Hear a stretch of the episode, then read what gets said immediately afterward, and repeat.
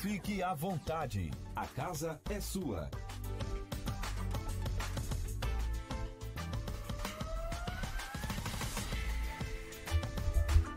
Olá, muito boa tarde. Já estamos no ar com o programa A Casa é Sua. Agora são duas horas e dois minutos da tarde e eu convido você para ficar junto conosco até às 5 e hoje o programa tá ótimo. Se fosse você, não saía daí, porque tem muita coisa boa aqui no programa.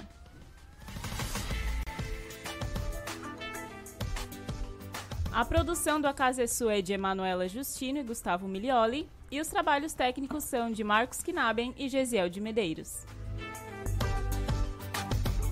na apresentação comigo, Tereza Carneiro. Boa tarde, Tereza, tudo bem? Boa tarde, Emanuela, tudo ótimo.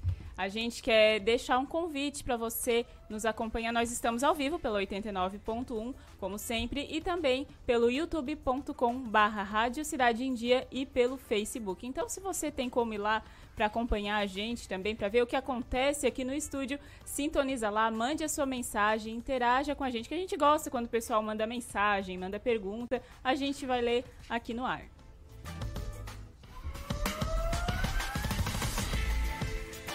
E hoje aqui no programa nós vamos bater um papo sobre fisiculturismo no quadro Me Conta essa história. Esse que é um esporte em que os competidores desenvolvem a parte muscular do corpo e além do físico corporal também exige muito da parte mental. E para conversar sobre isso nós recebemos, uh, nós vamos bater um papo com eles que têm muito para falar, para compartilhar com a gente, a fisiculturista Anne Freitas e também o seu treinador e marido Ricardo Panaim e a Aimee Freitas. A gente vai ter um papo bem legal hoje, então não sai daí. No quadro Tenho Direito, nós vamos saber mais sobre os direitos das crianças e adolescentes com a coordenadora institucional do Fórum Colegiado Nacional de Conselheiros Tutelares, a Graziele, Graziela Gabriel. E hoje é quarta-feira e quarta-feira é dia do quadro Inventando Moda. A gente recebe o estilista Yuri Pizzetti e a gente vai falar um pouco sobre a Itália, as influências da Itália na moda nacional e mundial também. E hoje tem sorteio. Hoje a gente vai sortear, olha, então fica ligado até o final do programa que vai ter muita coisa boa e sorteio de ingresso também. Sorteio de dois pares de ingresso para o cinema. Fica ligado, presta atenção no programa para poder participar. Nas redes sociais, YouTube, Facebook, Instagram, Twitter, tudo arroba Rádio Cidade em Dia. E tem o nosso número do WhatsApp também, o 48 991 56 4777. Repetindo, 48 991564777. Então, fique à vontade para interagir com a gente aqui no programa. A Rádio Cidade em Dia é uma geradora de conteúdo multiplataforma, então você pode acessar os nossos conteúdos em vários a, âmbitos do meio digital, também pelo rádio, pelo 89.1, e participar com a gente o tempo todo. Fica ligado.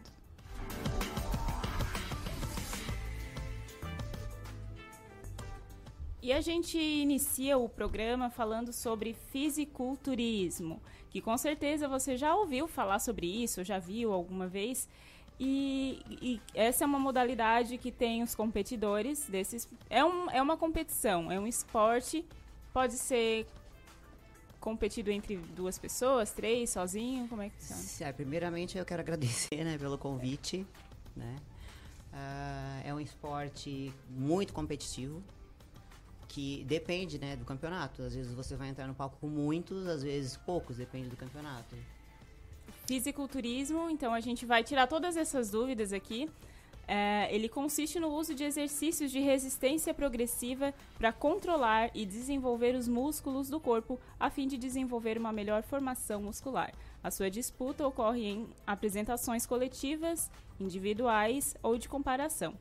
Uh, são requisitos o volume, a simetria, a proporção e a definição muscular. Agora sim, a gente dá boas-vindas. O pessoal já viu, né? Já conhece, com certeza. Mas eu vou apresentar aqui. Ela já, ela nasceu em Criciúma, Ficou conhecida nacional e internacionalmente pelos prêmios que já ganhou como fisiculturista. É casada com seu treinador, Ricardo, Ricardo Panaim, que está aqui conosco.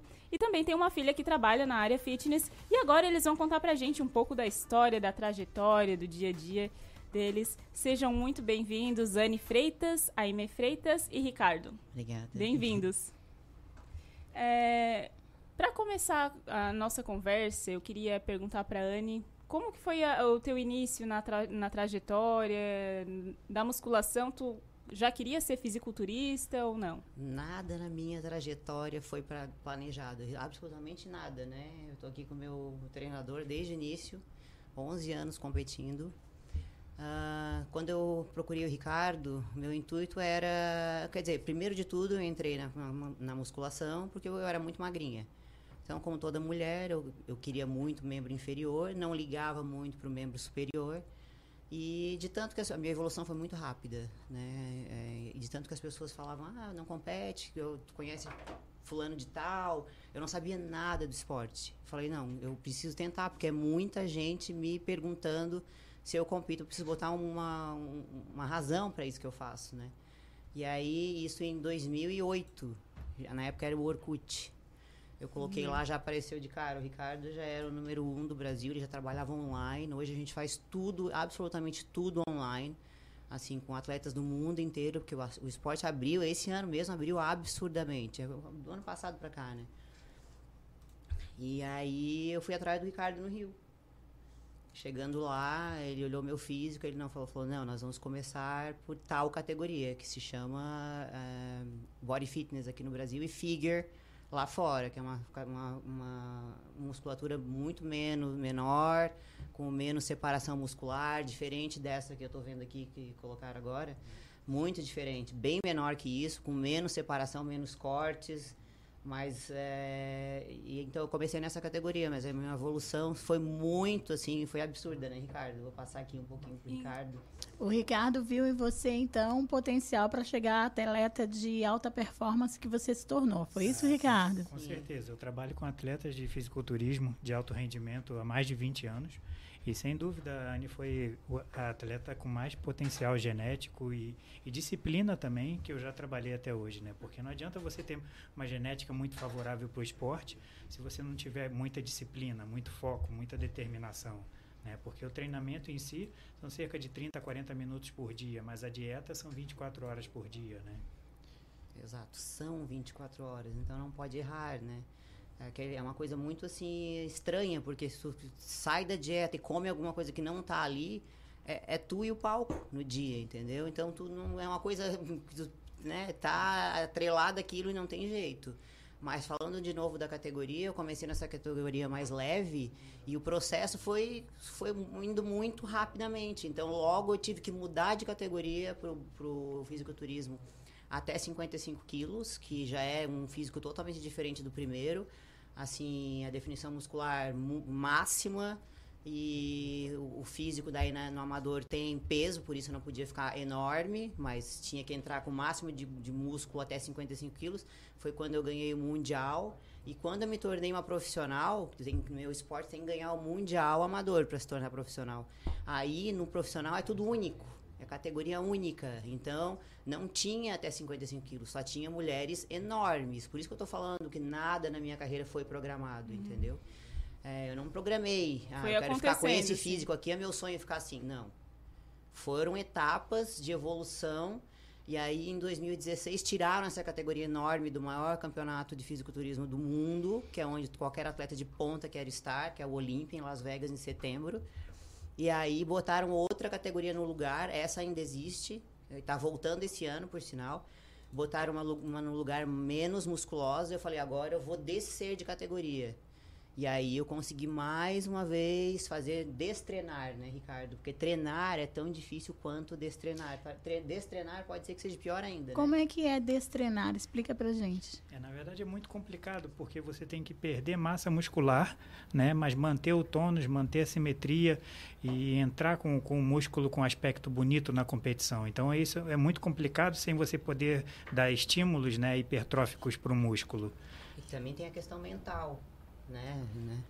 É isso que eu queria te perguntar. Como é que foi lidar com a transformação? Porque o teu corpo foi se transformando, se Sim. tornando, vo- como você disse que você não tinha um objetivo de um corpo determinado, o, o esporte, a prática e a- foi transformando o teu físico até você se tornar uma atleta de alta performance. Sim. Como é que foi essa, esse período? Exatamente, mas assim, foram coisas que eu, a hora que eu vi assim, não, eu- agora eu passei de etapa, eu vou ter que ir para a próxima. Eu sempre fui assim, 100% no que eu fiz.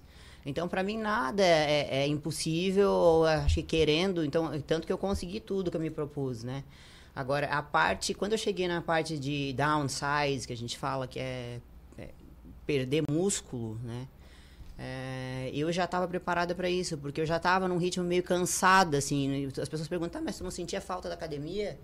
Não, não sentia falta da academia, porque para mim, hoje eu vivo melhor, assim, entendeu? É, quando tu chega num, num físico daquele, com volume muscular máximo, condição muscular, é, é, definição máxima, é, é um ritmo muito duro, principalmente para mulher.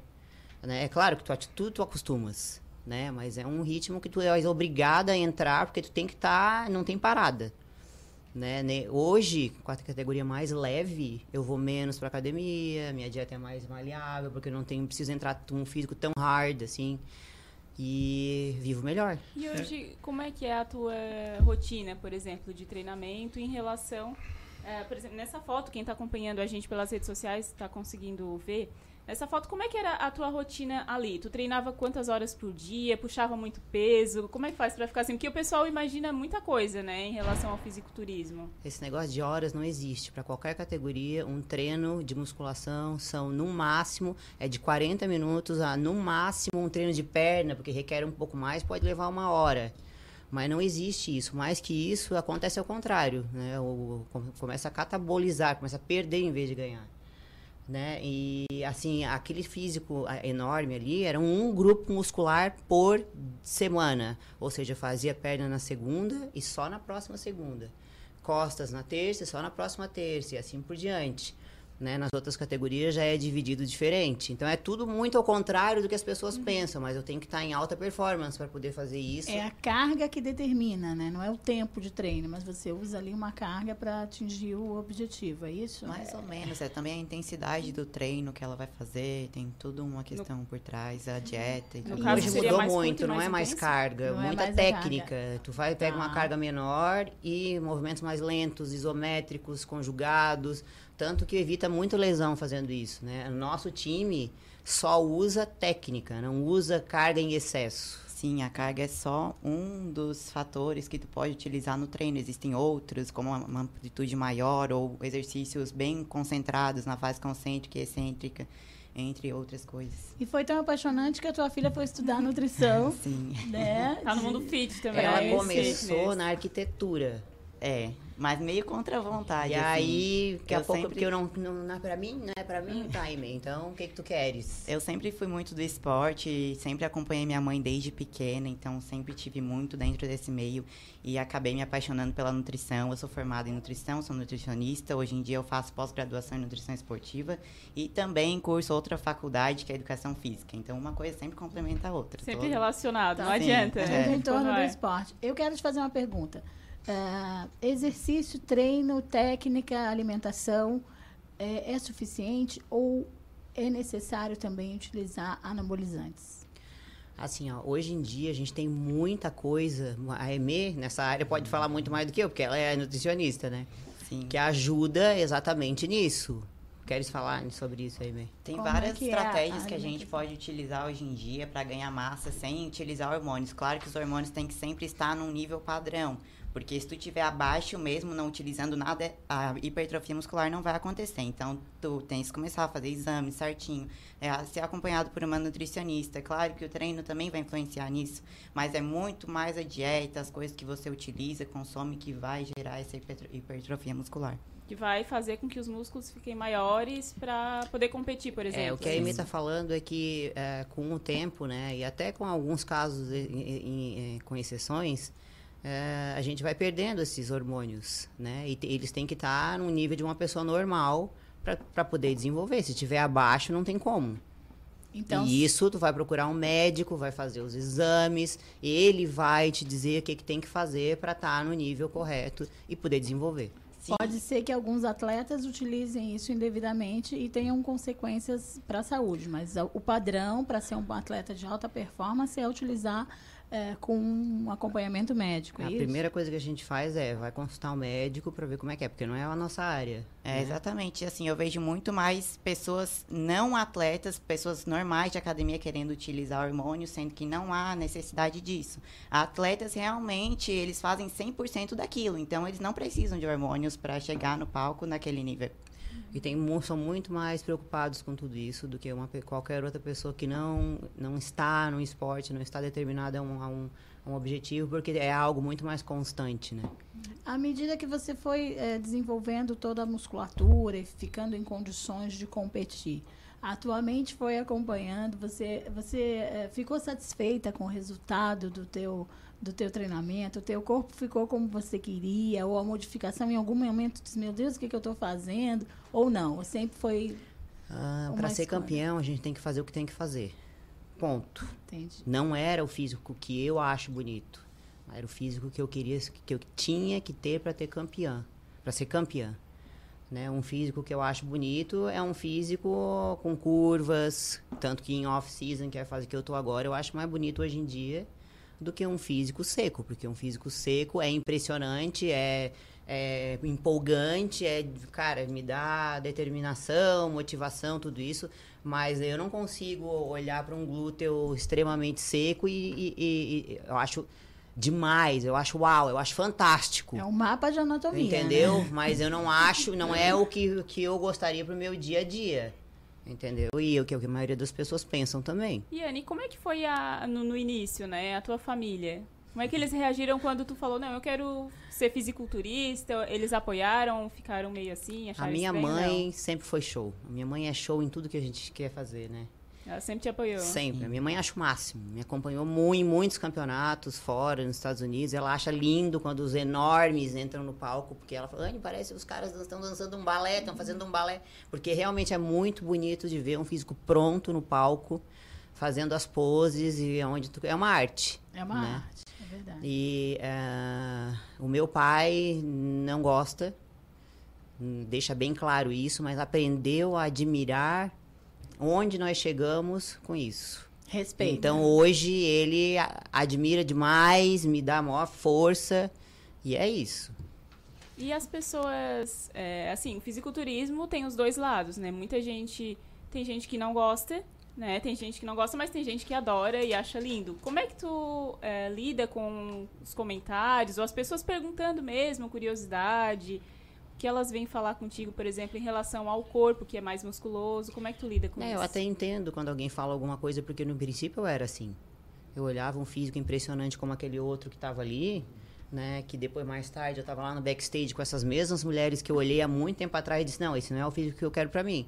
Só que é um, é, um, é um negócio tão... que tu aprende a admirar tanto, é, uma- é uma- é algo tão profundo, é, tão desafiador e tão é, incrível de fazer, que tu vais tu vais fazendo, entendeu? Tu vais querendo dar o teu máximo. E assim tu vais ficando um atleta de ponta cada vez melhor. Nós estamos falando aqui com uma campeã estadual, campeã brasileira, campeã absoluta sul-americana e campeã absoluta mundial.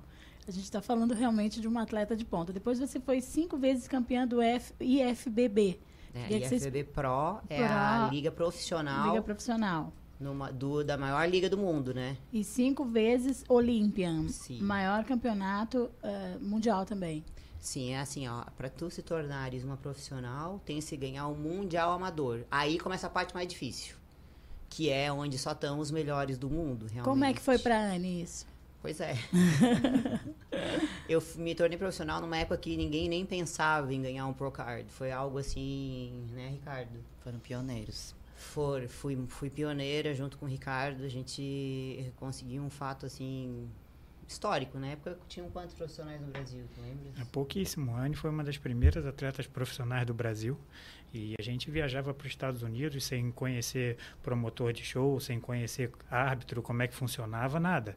Então nós fomos de- desbravando a, a liga profissional e a Anne já estreou no profissional sendo campeã. E levando o nome de Criciúma, né? Isso é muito importante. A gente, Sim. quando decidiu eh, te convidar, foi para ressaltar justamente isso, a dificuldade que é, o empenho que é, a disciplina que envolveu a família inteira, de tão apaixonante, e essas conquistas, né? E hoje você está no topo da, da, da performance que você projetou, é Sim, isso? com certeza.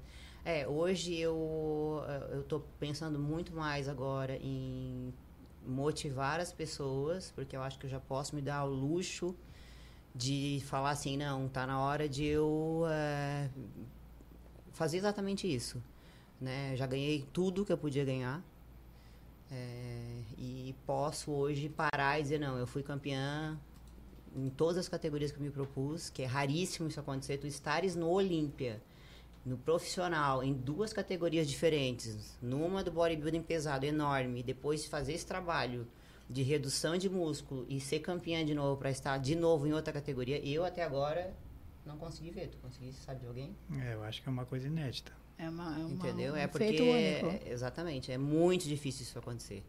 Ana, eu estava vendo o teu Instagram e achei interessante isso. Você mostra ali um- uma parte do treino que você faz, explica, e você faz em português e inglês. Sim. Você tem um público no exterior também que, que acompanha a tua carreira. Você tem um público muito expressivo no, no Instagram, são mais de 300 mil seguidores, e você faz esse trabalho, é, mas não teve a intenção, né? Acabou. Como é que você construiu essa, essa audiência, esse público? É porque realmente eu me fiz, eu fiz o meu nome quando eu fiquei- tive aquele físico enorme lá fora. É outra cultura. Eles amam um físico enorme, musculoso. Tem legiões de fãs que, que são adeptos a isso. Só que eh, hoje, muito mais do que isso, o esporte abriu tanto que eu e o Ricardo e a Amy, a gente tem um time, né? Que é Time Panaim. O esporte abriu tanto no mundo que hoje a gente tem mais clientes fora do país, ou seja, a gente mais fala mais atletas fora do que dentro do país. A gente então, fala mais meio que obriga a inglês, gente a falar outras línguas, inglês, inglês, espanhol espanhol. do que português. Muito mais. Mas qual país? Estados Unidos? Ou... É, Tem gente da Coreia, várias. tem Estados Unidos, tem muita gente da Europa também, da Argentina, diversos países assim. que acompanham É, vocês. tipo, pelas semana que vem vai vir um casal da Coreia pra cá. Vão ficar três semanas aqui com a gente. E vai vir também uma menina que mora na Dinamarca, em fevereiro. Então, assim, hoje, hoje inverteu tudo. Então eu sou. E eu tenho a facilidade de falar inglês, então eu sou. Eu, eu mostro o que eu tenho de melhor, né? Você estudou na Suíça também, né? Você tem uma formação, eh, vamos dizer, Interessante. interessante Tenho- que eu- permite. a minha mãe que diz, tem que escrever um livro. Olha, Porque se as pessoas souberem, assim, a minha história de pequena até hoje, realmente daria para escrever um livro. É muito interessante. E a gente vai querer saber um pouquinho depois, pode ser? A gente só vai fazer uma pausa rapidinho, que a gente já tá na linha com o Ronaldo Coutinho, que vai falar como é que vai ficar o tempo aí pros próximos dias. Clima na cidade. Tudo sobre o tempo.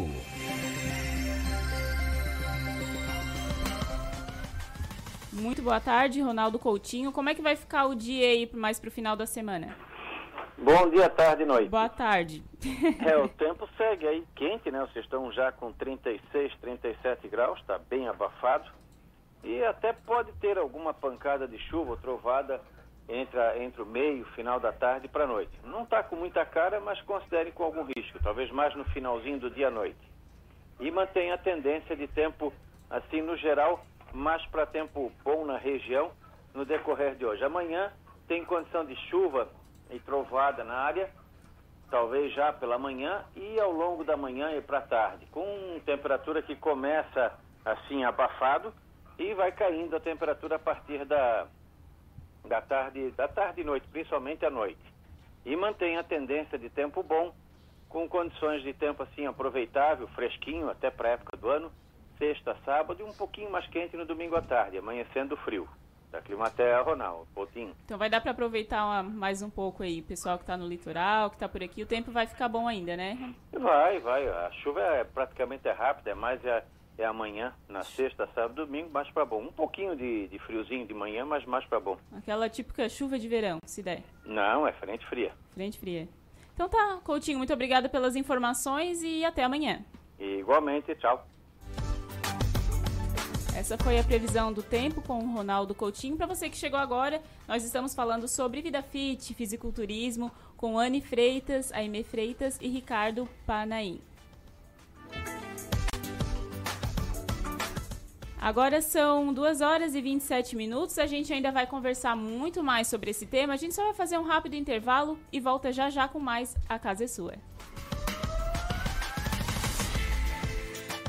Fique à vontade, com muita informação, música e uma boa conversa. A casa é sua.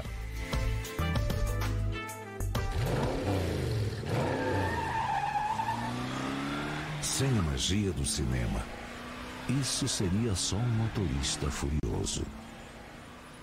GNC Todas as sensações do cinema.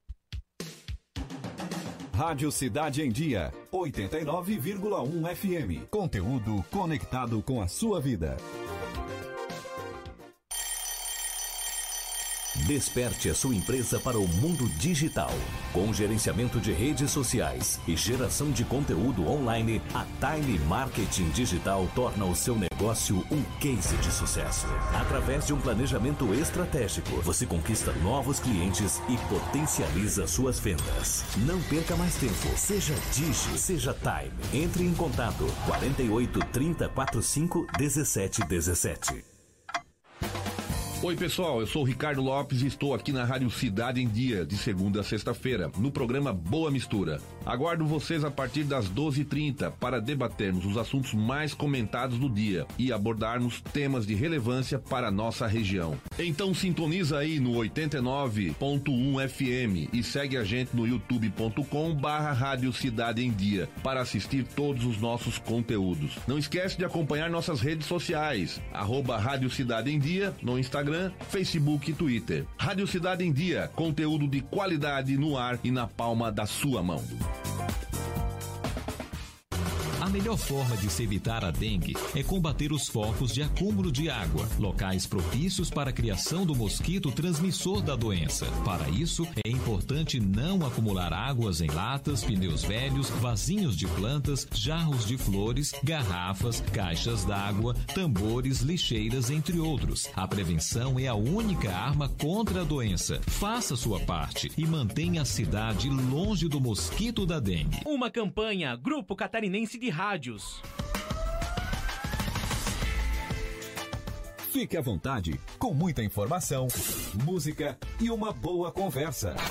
A casa é sua.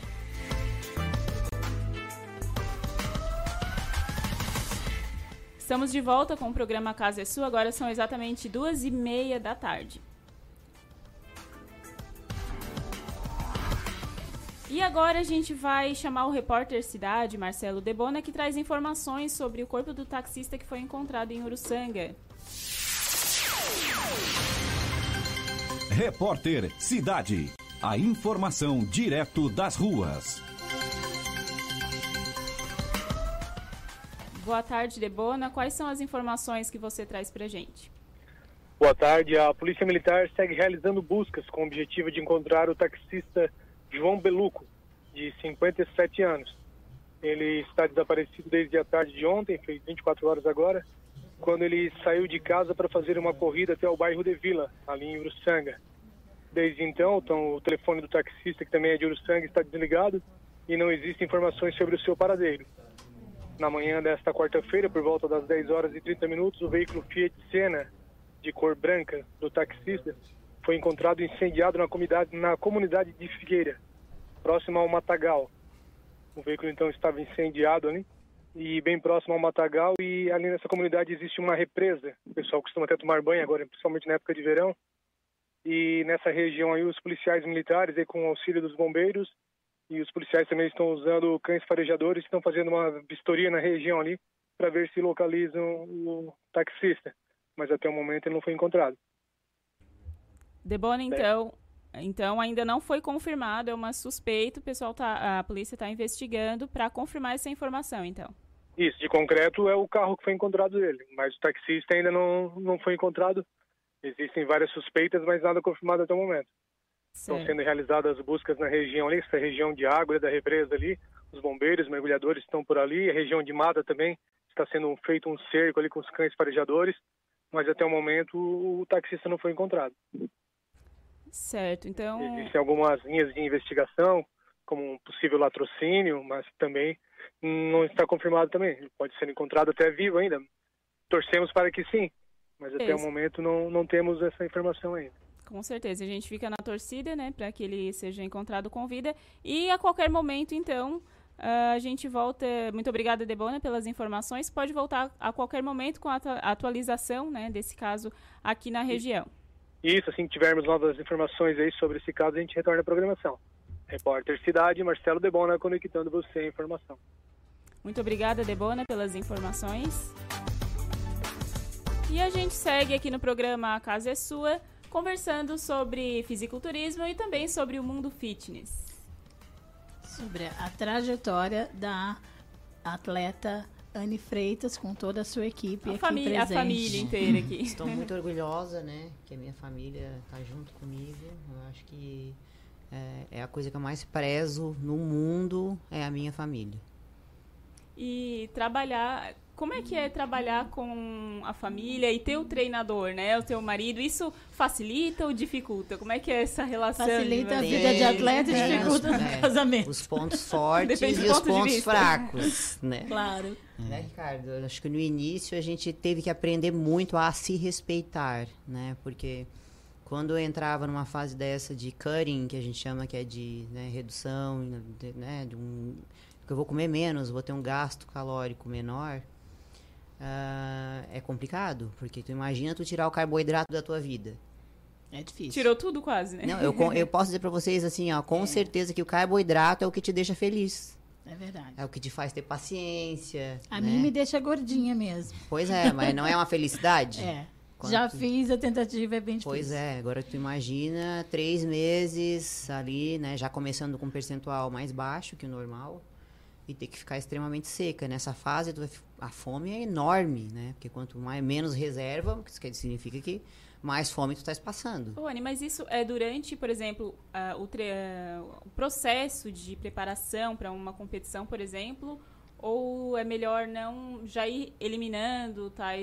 Por exemplo, uma alimentação, é melhor já eliminar ou só por um tempo? Não, eu já comer, começo com um percentual bom, como eu digo, né? Eu, tipo, em off-season, que é a fase que eu tô agora, eu não sou robô eu cuido durante a semana para poder sair fim de semana. Nas, nas, eu, hoje eu sei controlar isso para me manter bem. Você gosta hum. muito de pizza, né? Amo. assim, se eu for escolher uma porcaria, digo uma porcaria porque é, uma comida é, que não é fora do meu, é, tem que ser uma coisa muito bem escolhida. A pizza é uma das minhas preferidas. Tem alguma coisa que tu não come assim ou não pode beber ou não? Não, hoje, na fase que eu tô, não. Até tomo alguma coisa quando eu saio no fim de semana, mas quando quando é época de pre-contest, que é pré-competição, aí não tem jeito. Aí tem que ser 100% do protocolo. É muita a alimentação né? é, é, é, prescrita e é só aquilo ali no horário. Como é que é o horário? A, a Ami pode falar pra gente como nutricionista. É, a pessoa já tem que ter uma boa alimentação para querer construir um músculos ou reduzir o percentual de gordura. Mas assim, falando de atletas é, o atleta tem dois períodos, o período de redução de gordura e o período que ele vai ganhar mais massa muscular. Esses dois períodos, um é caracterizado pela maior ingesta de calorias, e assim tu vai consumir mais carboidratos, mais gorduras, mais proteínas, e o outro, que é geralmente uns três meses antes da competição, que é a fase de cutting, que ela estava falando, que é a redução de gordura. Que aí sim o atleta vai ingerir menos calorias, vai ter um gasto energético maior, e é essa fase que ela está falando, que ela passa fome, que é muito restrita, e o atleta tem que aguentar isso para conseguir chegar no, naquele nível. Não passava pela minha cabeça que um atleta da tua, uh, do, do, teu tipo de esporte, enfim, até da tua categoria, passasse fome. É uma coisa que eu não imaginei, que eu pensei que a alimentação ia ser consistente para que você tivesse toda essa condição, né? Mas é, passa fome mesmo? Explica Sim, melhor. é muita um período fome, passa é fome. fome. Muita gente, o que vocês comiam, fome. basicamente, então? não, a gente come bem. Tá. Só que é, é, tu, tu, tens que ir reduzindo o percentual, Sim. tens que ir tirando uh, no final, tem, no final é assim, quando tu tens uma constância, primeiro, se tu for fazer uma dieta pesada de 3 em 3 horas, mesmo comendo bem, vai passar uma semana, tu já vais assim, tá assim, meu Deus, que coisa difícil. Mesmo comendo carboidratos limpos de tais em tais horas, os óleos essenciais a gente usa muito hoje em dia também, tu já vai ver que é difícil. Agora, Vamos falar do, do, do dia, de um dia. O que que toma no café da manhã, Bom. o que que come às 10 da manhã, o que que come no almoço. Primeiro, nós comemos, geralmente, um atleta de fisiculturismo consome de 3 em 3 horas, ele vai fazer uma refeição. Por quê? Porque ele tem que ter um aporte de proteína pra todo dia. E é melhor dividir a proteína em várias vezes durante o dia. Não adianta tu só consumir proteína em uma ou outra refeição. Tem que ser em toda a refeição. Então, por exemplo, tu acorda de manhã, tu vai consumir ovos, aveia, eh, vai consumir gemas do ovo ou só a clara, dependendo da fase do atleta, vai consumir frutas também. Daí depois de três horas, geralmente a gente come outra proteína com carboidrato. Antes do treino, sempre um carboidrato, depois também. Só que assim, em tais períodos, a ingesta de carboidrato aumenta ou diminui. Então é nessa fase que ele diminui que tu sente mais fome. Existem estratégias que a gente utiliza, como o consumo de fibras, folhas, que daí dão saciedade na dieta, mas mesmo assim ainda passa um pouco de fome, ainda é um pouco difícil. Um pouco não, muita fome. No meu caso, que eu tenho que ficar extremo, não tem frutinha na minha dieta. Eu já começo sem frutas. É, depende da Entendeu? categoria. Tem categorias Tem que a fim de pode usar semana que eu coisas. zero carbo. Entendeu? Eu tenho que saber brincar com o metabolismo. Né, meu coach amado? E como é que fica o humor? Pois é. Passo a palavra para ele. Por ele favor, vai Ricardo, na É difícil, quando, é difícil quando o percentual de gordura está tá muito baixo, né? Que você não tem muita fonte de energia. é, você ficar muito bem humorada, né? É, é complicado. Tem pessoas que lidam melhor com, com, com a dieta, outras menos, né? A Anne é uma pessoa que realmente ela a família inteira come bem clean, come bem limpo, sabe? Mas a Anne sente falta um pouco das coisas que ela gosta. Muita falta. Entende? né, um pouco. Então, Do que, por exemplo? De Você tudo que um eu faço, de só de tu saber que tu não comia? pode comer a hora que tu tá com fome, já te abala aquilo, E entendeu? também a dieta é toda pesada. A gente tem uma balancinha lá na cozinha que a gente Tem pesa o carboidrato, a proteína, Sim, é porque tem que pesado. ser O pesado. O negócio é sério, A hora né? tu- sério. na hora que qualquer pessoa que for fazer uma dieta, não precisa ser uma dieta tão restrita, que tu for pesar, tu for comer de três em três horas, com os horários, organizado, a primeira semana já vai ser algo assim, ó, muito complicado pra você. E o resultado Porque é muito melhor é também. ah, o resultado é, é assim, quando a gente começa com um atleta que a gente coloca até um pouco mais do que ela come durante o dia, ela a primeira a primeira coisa que ela faz é o seguinte: "Mas tem muito muita comida coach, né, Emê? É. Eu vou, então tu faz essa dieta, tu mesmo comendo mais, tu vai perder peso. Mas é assim, ó, é certo, é certeiro. É, os primeiros dias, geralmente, a pessoa acha que é muita comida, mas ela vai se acostumando e daí depois de um dia ela já começa a sentir fome. Uhum. Só que não é uma fome, é porque a dieta já tá muito restrita, então tu fica com vontade de comer coisas que tá fora. Mas o atleta tem que segurar a vontade. e a cabeça tem tá que... dizendo que é fome, gente. É Não muita, tá não é panos pouca, quentes. é muita fome. E assim, quanto mais músculo, mais tu vai queimar calorias. Sim. Então, assim, imagina um músculo, um, tá, o cam- o músculo, o tanto músculo que eu tenho ali naquela foto, a minha, tu imagina a fome que eu não devo sentir ali. Até no rosto é músculo, Até né? Não rosto. tem uma bochechinha pra defender. Não, o é, rosto fica é tudo seco. músculo, É, né? te sai, O sai meu gordura, rosto quase. ficava seco no final. Eu não era algo que é uma parte que eu não gosto, é o rosto. E Transforma, modifica a tua feição, né? Sim, Eu porque fica tenho- seco. Fica seco. eu tenho uma dúvida em relação olhando essa foto. Vocês colocam algum tipo de bronzeador, produto? Queria que falasse um pouquinho sobre isso. É pra destacar mais os músculos? Como é que é? Sim, até hoje a gente tem o patrocinador, nosso patrocinador do tênis, que é a tinta de competição bronze número um no mundo, né? Vem de fora, é a Protan. É uma tinta desenvolvida exatamente para isso. Quando você deixa o físico mais escuro, é, aprofunda os cortes, né?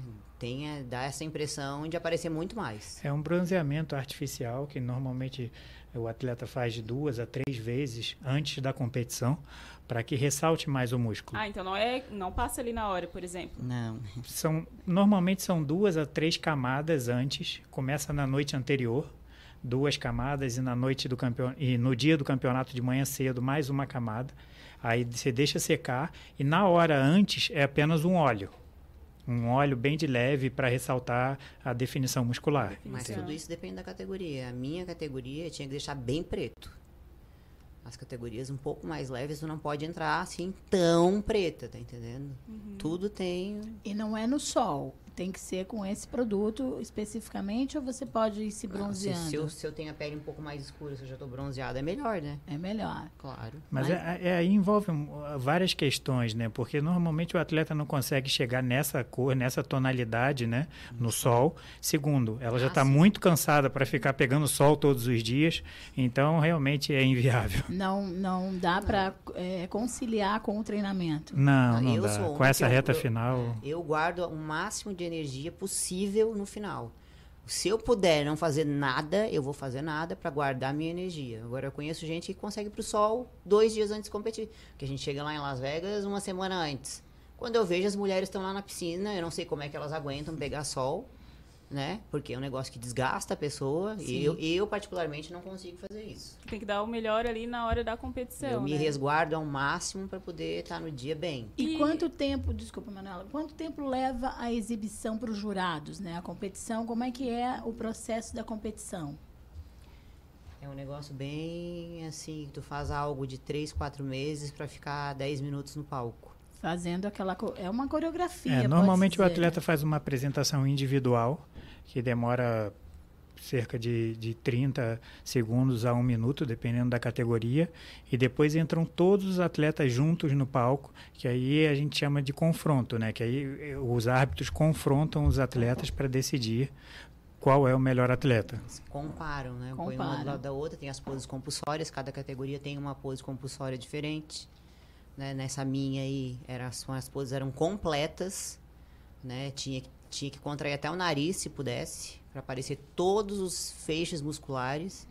Em outras categorias não precisa fazer isso. É tipo uma coreografia também, porque tem, né? Uma, tem. a pose Na e a minha coreografia. categoria ali. tem também a, categoria, a coreografia, mas não todas têm. E aquilo ali pode, é, a pose ali no momento do campeonato, isso pode influenciar no desempenho, na classificação de um atleta?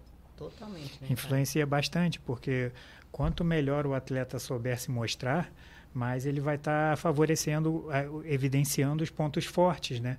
Porque a grande questão de, de saber posar é você evidenciar os seus pontos fortes e camuflar as suas deficiências. Porque todo atleta tem deficiência, isso é normal.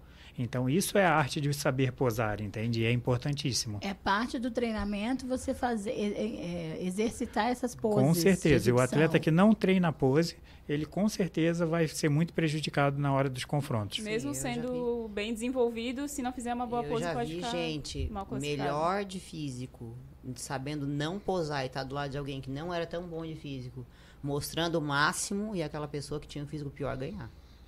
Porque soube exibir Porque o seu soube melhor. no mostrar muito certo. mais. E você dedica, por exemplo, além do, do, do, do treino, onde você usa aparelhos, enfim, tem toda aquela dinâmica que eu vi no Instagram da Anne. Você tem um, você dedica um momento específico para treinar diante do espelho e para mostrar como você vai ser a sua coreografia. Certamente. Principalmente, né, quando tem todas as poses compulsórias, aí fica né, mais difícil ainda. E como eu falei ali, ali nessa categoria tu tem que contrair tudo que existe.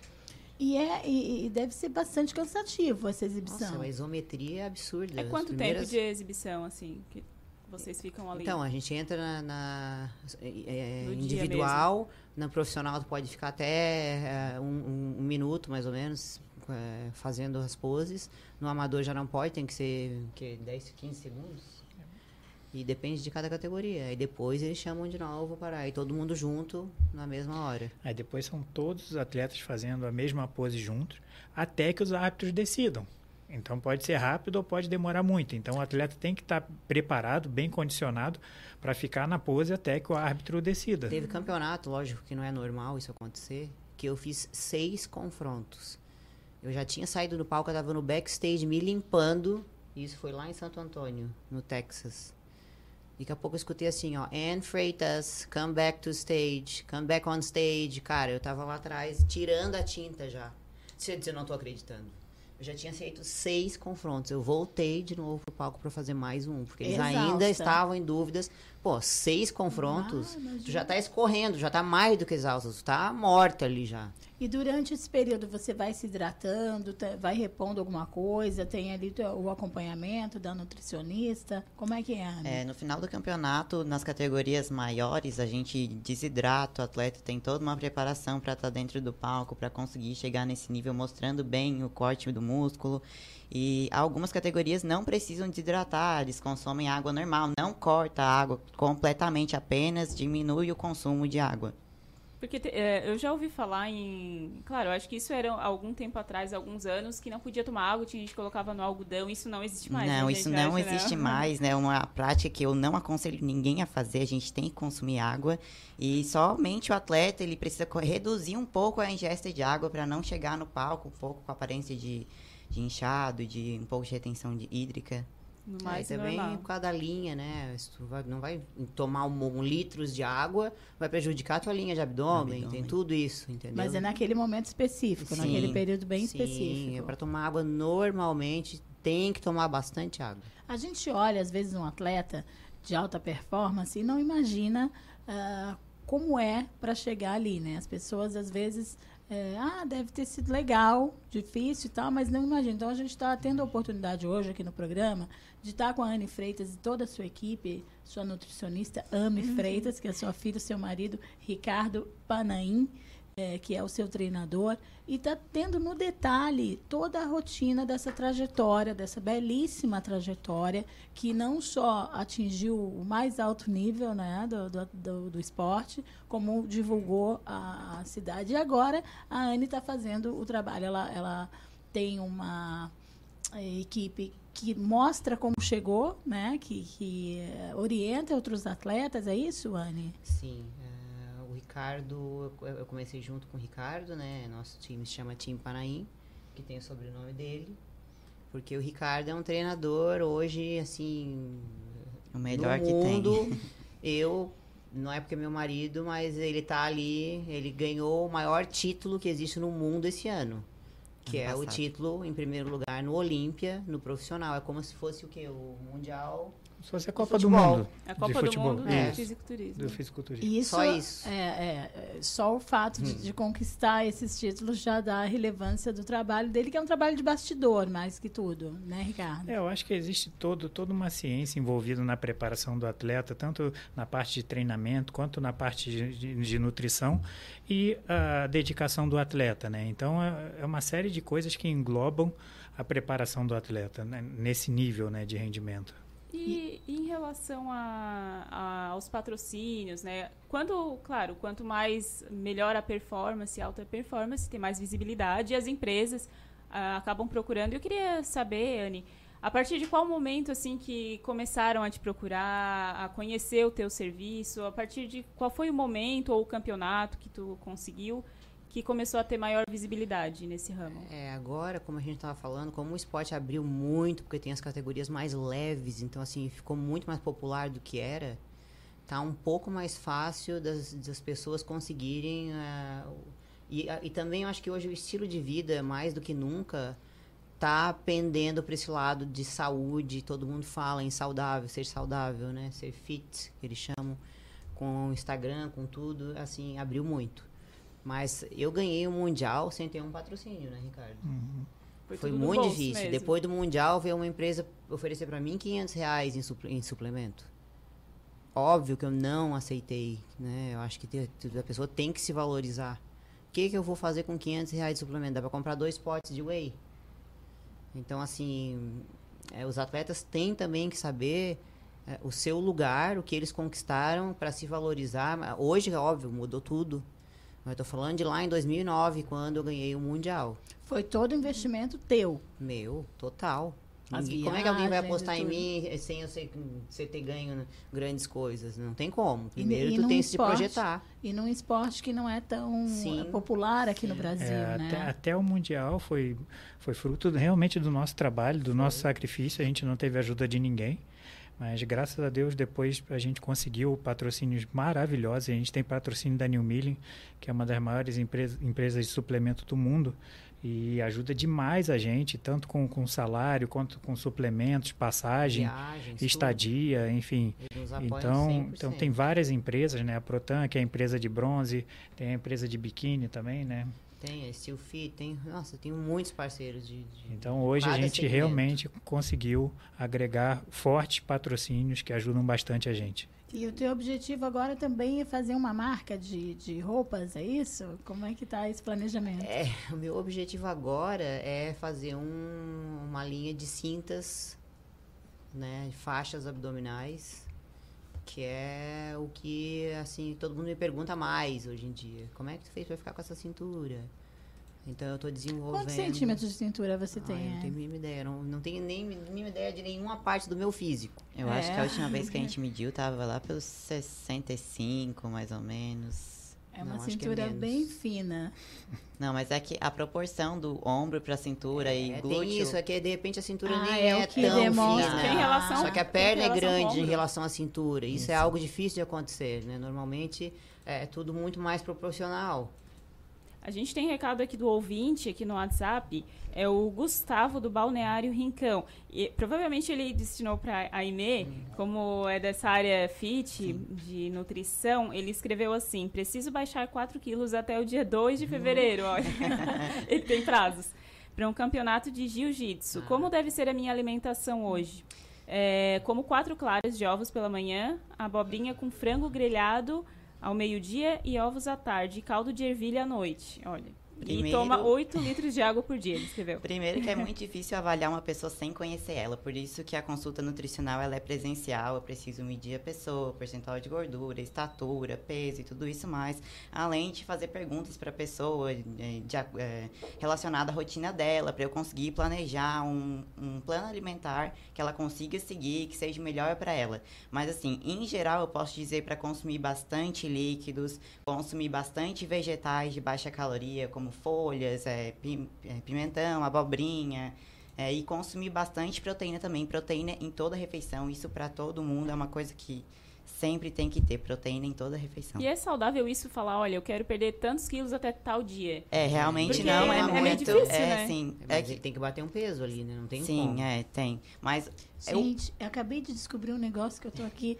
é, só pensando numa coisa. Os grandões do jiu-jitsu têm fome. Se eles vierem bravos, que bater- oferece uma comidinha. Mas é o seguinte, uma- um erro que ele tá fazendo aí, é, ele tá comendo pouco. Três refeições para ele é muito pouco. sim. Ele vai desacelerar o metabolismo O ideal. Gustavo, fica ligado. O ideal Ó, é eu quantas vou, te- eu vezes? vou dar um exemplo bem simples pra ele. Os lutadores de sumô comem duas vezes ao dia, porque eles têm que ficar gordos. Eles acordam de manhã, vão direto pra luta, ficam 5 horas lutando, comem lá pelas 11 horas até explodir, dorme, tira a sonequinha e depois janta só até explodir e dorme de novo. Porque Comem grandes quantidades E em pouco. duas vezes. o nosso esporte é o oposto. Se ele quiser perder peso, ele tem que comer de 3 em 3 horas, menos, é claro. Por isso que tem que ser presencial, tem que ser algo planejado. Tá? E que ele vai acelerar o metabolismo, comendo as coisas certas, fazendo o balanço calórico negativo e tudo mais. Ó, Gustavo, então fica a dica aí da, da Anne, da Aimee. E além disso, se exercitar também bastante, né? Porque a gente Sim, sabe que usar. aumentando o gasto energético Sim. vai ser bem mais fácil ele Pode conseguir fazer um, perder peso. um e tudo cardio a mais. Eu não sei, o esporte dele é diferente. É, do por nosso. isso que é O muito Ricardo difícil agora tá avaliar, muito- assim. O Ricardo agora tá totalmente nessa área. É, o que, o que as pessoas cometem muito de erro é achar que, que comendo menos refeições elas vão emagrecer. E, na verdade, você desacelera o metabolismo, né? Então, é uma ideia errada que a maioria das pessoas tem e realmente isso atra- acaba atrapalhando, né? Ele faz... de 40 anos, ele está muito mais maduro Com certeza. e em condições de, de competir melhor do que um de 20. Tanto que essas categorias mais leves, normalmente quem faz são as meninas, né? As novinhas, porque não pode, tu não pode entrar com a musculatura wow, como eu falo, né? musculatura ah, fantástica, fibrada, não pode.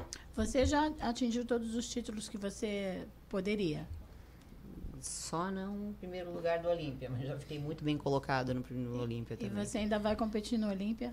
Não pretendo mais competir. eh, agora pretendo seguir o que eu te falei. Ah, são 11 anos, né? Acho que já não tenho mais nada a provar para ninguém. Minha carreira sólida, consistente, com todos os títulos possíveis e imagináveis, em, carreira, em categorias diferentes, coisa que é muito raro de ver. Hoje eu quero me dedicar exatamente a esse nicho, eh, inspirando e tornando outros campeões. O que, que vocês acham dessa geração do Instagram, de, de fitness? Porque a gente comentou aqui, tem é todo um histórico, né? Não é do dia para noite que vai formar um atleta e tem a maturidade também ali da parte muscular. O que, que vocês pensam sobre essa geração que dá dicas, já já já tá dando dicas? Eu acho muito ontem, legal é, que as pessoas se inspirem e hoje em dia tem muita informação, mas tem que tomar muito cuidado também a informação que tem na internet, porque tem muita coisa errada também. Qualquer um fala o que quiser e tem muita desinformação sobre coisas e mas é muito bom que tu consiga compartilhar o teu conhecimento com os outros e o que é bom deve ser compartilhado, né? É, eu sou muito da opinião de que a pessoa tem que mostrar né, resultados para eu confiar. Então, assim, eu vou me espelhar sempre nas pessoas que são campeãs.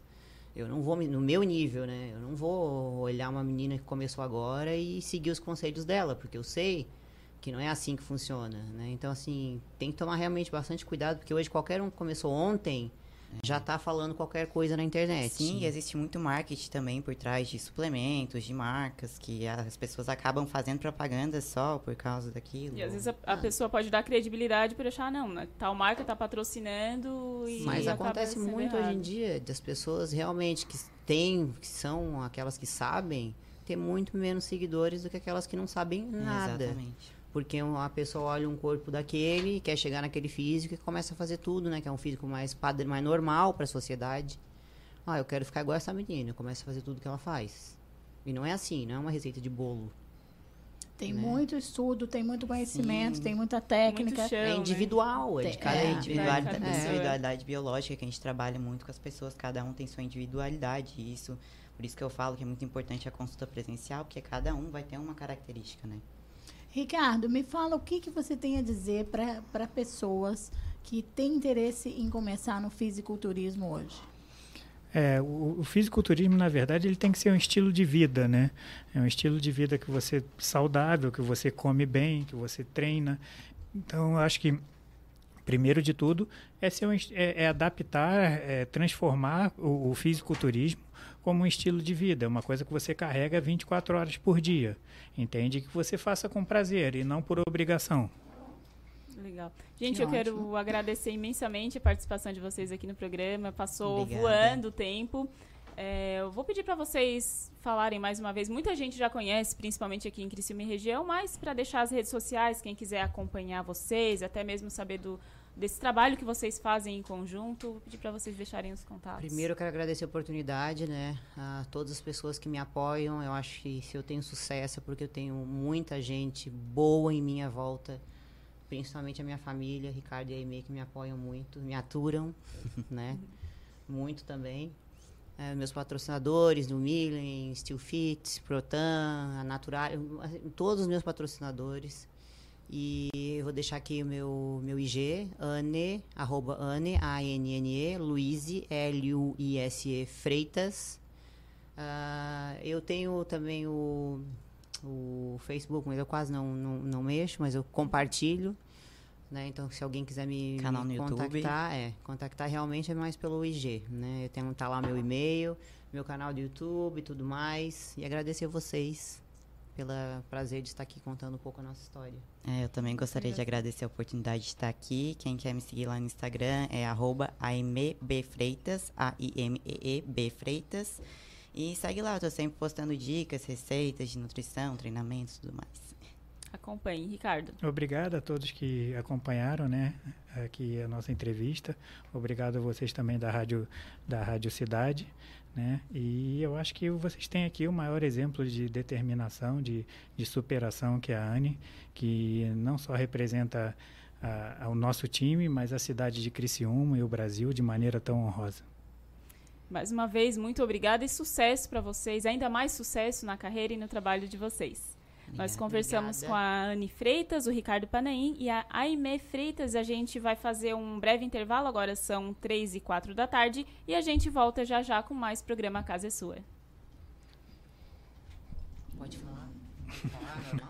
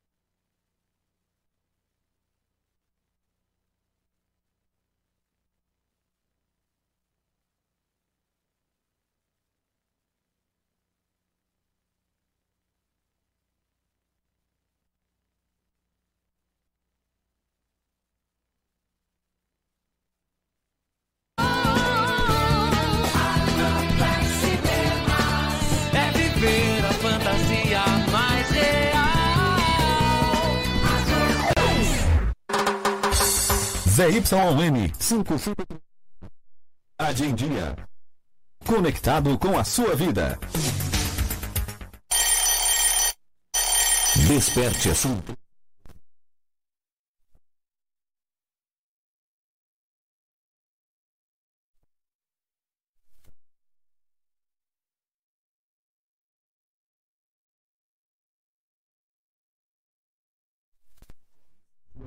Vendas. Não perca mais tempo. Seja Digi, seja Time. Entre em contato. 48 30 45 17 17. Oi, pessoal. Eu sou Márcio Mariano e estou aqui na Rádio Cidade em Dia, de segunda a sexta-feira, no programa Boa Noite Cidade. Aguardo vocês a partir das 20 horas, abrindo espaço para as notícias dos bairros, entrevistas com líderes comunitários, lideranças políticas e muito mais. Então, sintoniza aí no 89,1 FM e segue a gente no youtube.com barra Rádio Cidade em Dia para assistir todos os nossos conteúdos. Não esquece de acompanhar nossas redes sociais, arroba Rádio Cidade em Dia no Instagram, Facebook e Twitter. Rádio Cidade em Dia, conteúdo de qualidade no ar e na palma de sua mão.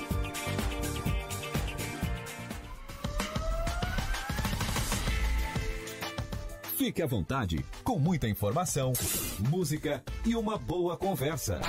A casa é sua.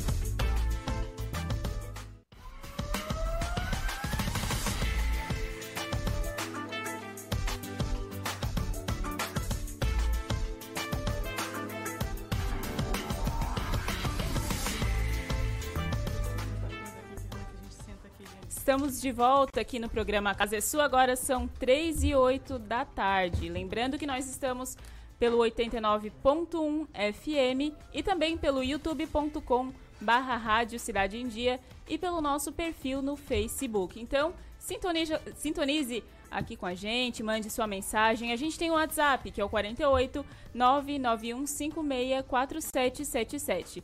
Então, interaja conosco, mande sua mensagem que a partir de agora a gente vai falar sobre um assunto que é muito importante e sempre gera muitas dúvidas. E quem quiser mandar pergunta pode ficar à vontade, porque chegou a hora do quadro Tenho Direito. Tenho Direito. As dúvidas jurídicas tiradas a limpo por quem entende do assunto. No quadro Tenho Direito de hoje, nós vamos falar um pouco mais sobre os direitos das crianças e dos adolescentes.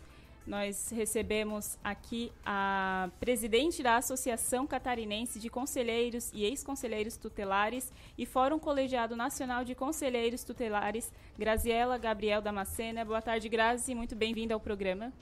Boa tarde, Manu. Boa tarde, Tereza. Boa tarde a todos que estão nos assistindo, né? Que a transmissão aqui é ao vivo. Estamos né? ao vivo. Ao vivo. Assistindo, ouvindo. É, para todo mundo. Coisa boa. então, boa tarde a todos que estão nos acompanhando aí pelas redes sociais. E aqui com a gente também está a Luciana da Luz, ela que é da diretoria estadual da Associação dos Conselheiros. Boa tarde, Luciana, seja bem-vinda. Muito boa tarde a todos. É, Grazi, Luciana, eu vou pedir para vocês falarem sobre o trabalho efetivamente do Conselho Tutelar, né? Uhum. O, que, o que, que ele faz, como que ele atua, não só aqui, mas também em todo o Brasil, né? Como você é presidente nacional, eu queria que tu falasse um pouquinho sobre isso, para quem está em casa, quem está acompanhando a gente, possa entender como como funciona o Conselho Tutelar? Tá certo, Manu. Primeiramente, eu gostaria de parabenizar né, aqui a Rádio Cidade pela oportunidade.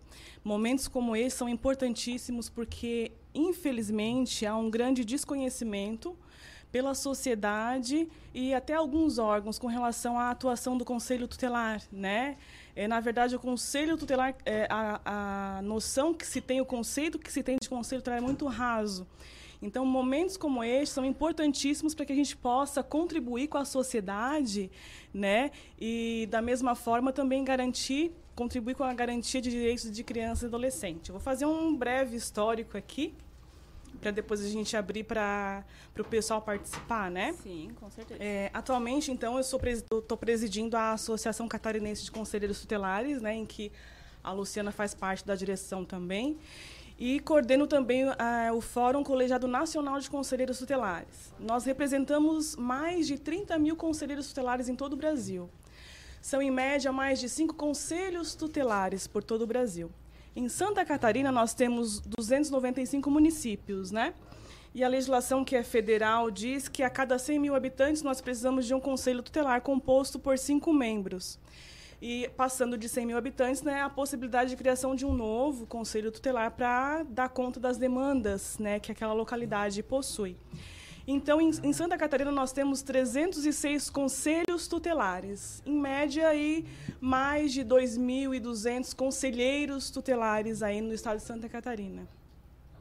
Quando eu falo que é importante, Manu e Tereza, né, esse espaço, é que a sociedade, na verdade, ela precisa saber qual, o que, que faz o Conselho Tutelar, né? Quais são as atribuições no Conselho Tutelar e a partir daí eles podem então contribuir com a defesa. É, o Conselho Tutelar é um órgão que não é subordinado a outro órgão nenhum, ele é autônomo. Ele não é subordinado ao prefeito, ao Ministério Público, ao Judiciário, nem ao Ministério Público, e nem o, o, os, os delegados, né, as delegacias, enfim. O Conselho Tutelar, a missão dele é zelar pelos cumprimentos, zelar pelo cumprimento dos direitos das crianças e dos nossos adolescentes. Do estatuto, né? Isso, do estatuto. Aproveitando, né, eu trouxe de presente aqui uma coletânea do estatuto. Ele vai trazer as leis né, pertinentes a, ido, a, ido, a idosos, juventude, igualdade racial e pessoa com deficiência. O autor é o nosso professor Sérgio né, Borges, lá do Pará. Né? É um dos maiores militantes de direitos da criança e adolescente do nosso Brasil. Né? E quando ele soube que nós estaríamos aqui com vocês, ele desgraça, presenteia lá né, com Olha uma coletânea nossa, né, para a Rádio Cidade. Nós agradecemos. A gente vai mostrar aqui para quem está acompanhando, só para mostrar aqui rapidinho, como é que é o nome dele? Pode repetir, é a gente agradece. Isso, nosso professor Serginho, né, o Sérgio Borges do Pará. Serginho está acompanhando é, a gente. Bro, provavelmente está acompanhando lá no Pará, né? Assim como muitos colegas na atuação aí pelo Brasil, a gente né, divulgou. Obrigada, professor Sérgio, porque esse tipo de material realmente é muito é importante, necessário. Então, né? como é, é, que você estava dizendo que o, o, Conselho Tutelar não é, é, subordinado a nenhum órgão público, Exato. nenhuma esfera de poder? Isso como é que se organiza e como é que se constitui e quem mantém Ótimo, os conselhos Tereza, tutelares? Excelente pergunta. A lei federal, ela cria o conselho tutelar e dá essa responsabilidade para o município, porque é um órgão municipal, né? O que existe é uma vinculação administrativa com a administração pública municipal que vai prover, né, é, o salário dos conselheiros e toda a estrutura para a atuação. Infelizmente, Tereza, é, o nosso estatuto, que ele é de 1990, ele diz que a partir da, da promulgação de, desta lei, em 90 dias a União teria que fazer uma espécie, eu vou falar sem termos técnicos para que né, todos os ouvintes pra consigam entender. entender. Sim. É, precisava ter sido feito como se nós falássemos, como se fosse um estatuto do conselheiro tutelar para disciplinar toda essa atuação. Ou seja, nós estamos somente com uns 29 anos de atraso, né? E agora nós estamos lutando para que essa lei, na verdade, se, né, comece a tramitar e seja aprovada. Então aí começa a dificuldade dos conselheiros estaduais nos municípios, porque a lei federal cria o conselho, dá essa responsabilidade, né, onerando os municípios no que se refere a pagamentos, custeios, a manutenção, né, a manutenção da estrutura, de toda a estrutura. A gente come, é, costuma falar, que a própria lei federal né, traz de que o Conselho Tutelar ele é equiparado né, às autoridades judiciárias, né, para tu ter noção, né, poder mensurar é isso, da importância do quão é importante o Conselho Tutelar no município. Então, em algumas situações, por desconhecimento, por falta de regulamentação, para nortear todas essas questões que tu me questionou, que tu me trouxe aqui, tá? Não é subordinado a ninguém. Aí como é que se. Quem é que paga essa Isso, conta? Quem é que paga essa Né? conta? Tá, né? Então, ah, como eu bem falei, né, o município, a administração pública, é responsável, através desse vínculo, administrativamente, administrativo. O Conselho tem autonomia nas suas ações. Né? É importante dizer que o Conselho Tutelar é composto por cinco membros, ou seja, cada município tem um Conselho Tutelar composto por cinco membros, obrigatoriamente. Não há o que se falar em Conselho Tutelar com menos de cinco. E aí é um outro problema que a gente tem, né, para destacar aqui, que o que dificulta, como essa conta fica para o município, né, às vezes a gente tem uma dificuldade de é, né, abrir uma vacância, né, num conselho tutelar e não querer chamar suplente, porque às vezes o salário não é atrativo, infelizmente. Nós temos, Tereza e Manu, infelizmente, nós temos conselhos tutelares por todo o Brasil e no nosso estado que ganham menos de um salário mínimo. E o que nos preocupa, né, você já conseguiu entender o quão relevante, né, quão importante é este órgão na sociedade, é, como que um pai de família sustenta um lar com menos de um salário mínimo. E aí a gente tem mais um agravante aí, né? É, eles precisam ter dedicação exclusiva, ou seja, eles trabalham 24 horas no conselho tutelar, é, em sistema de plantão e sob aviso. Na verdade, não tem vida após conselho. Grazi, né? todo mundo que trabalha no Conselho Tutelar tem que estar nesse. Tipo, uma espécie de plantão, sempre alerta se precisar. Sim. Tem que ir lá, tem que estar Como eu te sempre falei, Manu, a gente faz uma escala normalmente, né, de quem vai trabalhar naquele plantão, mas dependendo da urgência, necessidade, chama todo o colegiado para decidir. Vamos, vamos só voltar um pouquinho, antes de, de, de entender bem como funciona. Para ser conselheiro tutelar, existem eleições. né? As então. pessoas se candidatam para exercer essa função que exige essa disponibilidade integral. E essa eleição, ela, como é que se constitui? Quem é que pode se candidatar? Teve o ano passado em Então, Criciúma, agora, né? esse ano. Eles Esse ano- assumiram recentemente, eu acho que Assumiram umas duas dia 10 semanas. Dia janeiro, 10. semana passada. Cinco dias atrás. É, nós chamamos de processo de escolha. né? Não é uma eleição, porque para não ligar ao processo. A parte política partidária. Então, é Hum. um processo de escolha. O Conselho Tutelar é um representante da sociedade para zelar pelos cumprimentos de direitos de criança e adolescente. Cada município é, coloca os seus critérios para ser conselheiro naquela localidade. Por exemplo, Criciúma, eu fui conselheira tutelar em 2000, desde 2013 a 2016 aqui em Criciúma. Exigia curso superior em algumas áreas, né? Eu era da parte jurídica, né? A minha formação é em direito. Aí nós tínhamos eh, psicologia, pedagogia, serviço social. Né, A Luciana foi conselheira tutelar, en- encerrou o mandato agora, né, em Nova Veneza, era na área da, da serviço social, ela é assistente social.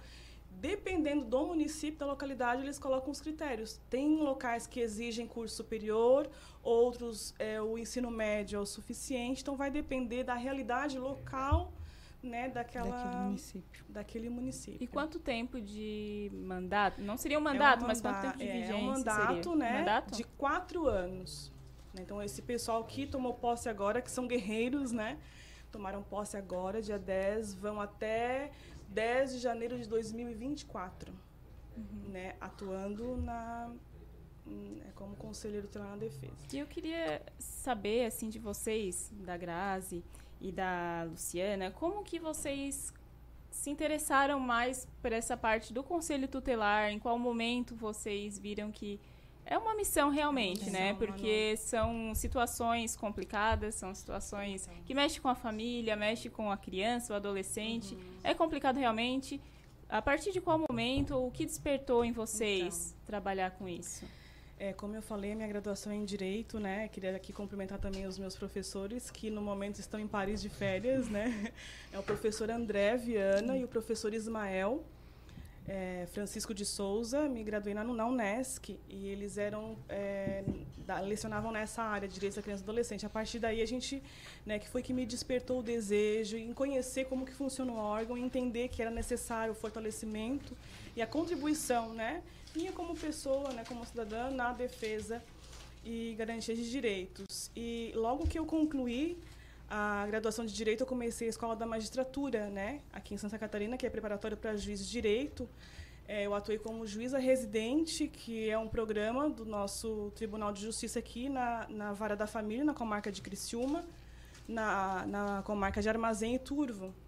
E como a minha paixão é na área da criança e adolescente, e a minha pretensão né, é ser juíza na área da infância e juventude, eu fui para o Conselho Tutelar para conhecer como que é a prática de fato. Ai, se todos os juízes fizessem Isso. essa preparação, né? E, Então, e a- nós né, temos a minha- excelentes ju- juízes, inclusive em Criciúma, a gente Sim, conhece sim. alguns que fazem um trabalho excelente. Isso. Mas essa sensibilidade faz uma Exato, diferença. Faz toda a é, diferença. Grazi? então, é, por conta né, desses meus professores que muito me incentivaram, eu digo para eles que ó, a culpa de eu estar né, de nessa vocês. lida é de vocês, né, que fizeram um excelente trabalho, né, são exemplos para nós, contribuem muito para a Associação Catarinense de Conselheiros e para o Fórum Colegiado Nacional.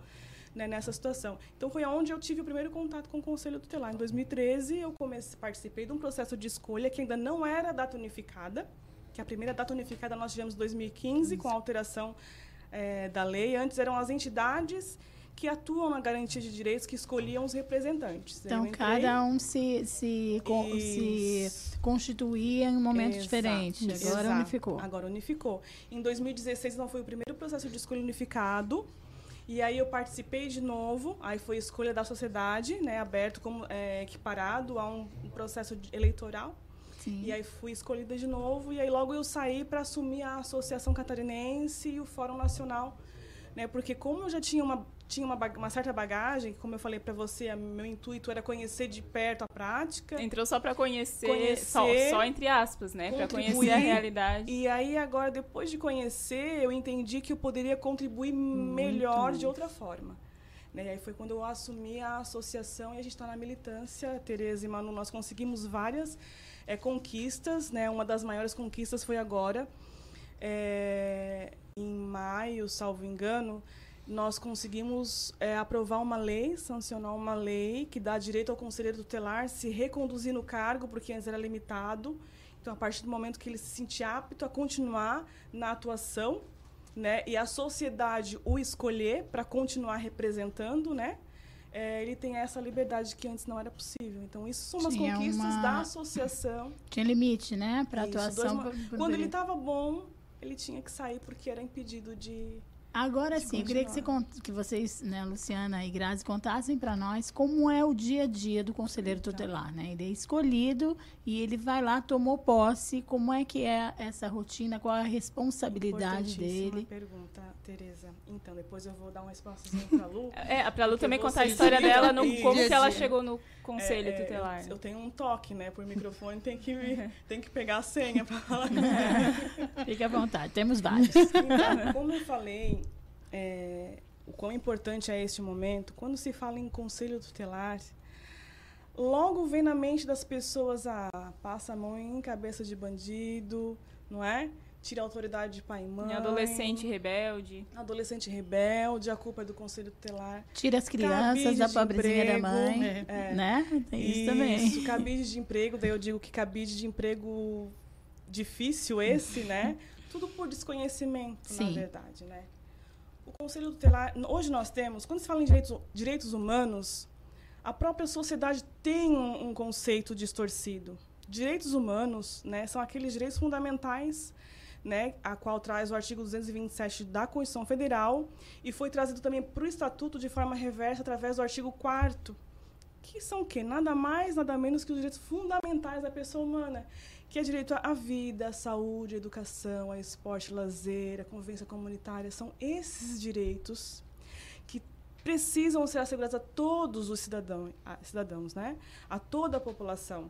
E não é diferente com a criança e adolescente. Antes do Estatuto não era assim. A partir de 1990 tudo mudou prioridade absoluta. Crianças e adolescentes também têm direitos a, né, é, a esses direitos fundamentais. Então, o Conselho Tutelar ele vem para zelar pelo cumprimento desses direitos. Entendam, todos que estão nos ouvindo. O Conselho Tutelar não tira a criancinha de pai e mãe, né? Conselheiro tutelar não passa a mão em cabeça, né, na cabeça de adolescente rebelde, né, que comete ato infracional. Né? A situação é, é além, né? o contexto é, é, completamente diferente. O Estatuto diz que a responsabilidade, ele traz uma, um elencado uma série de garantidores das pessoas que precisam garantir esses direitos.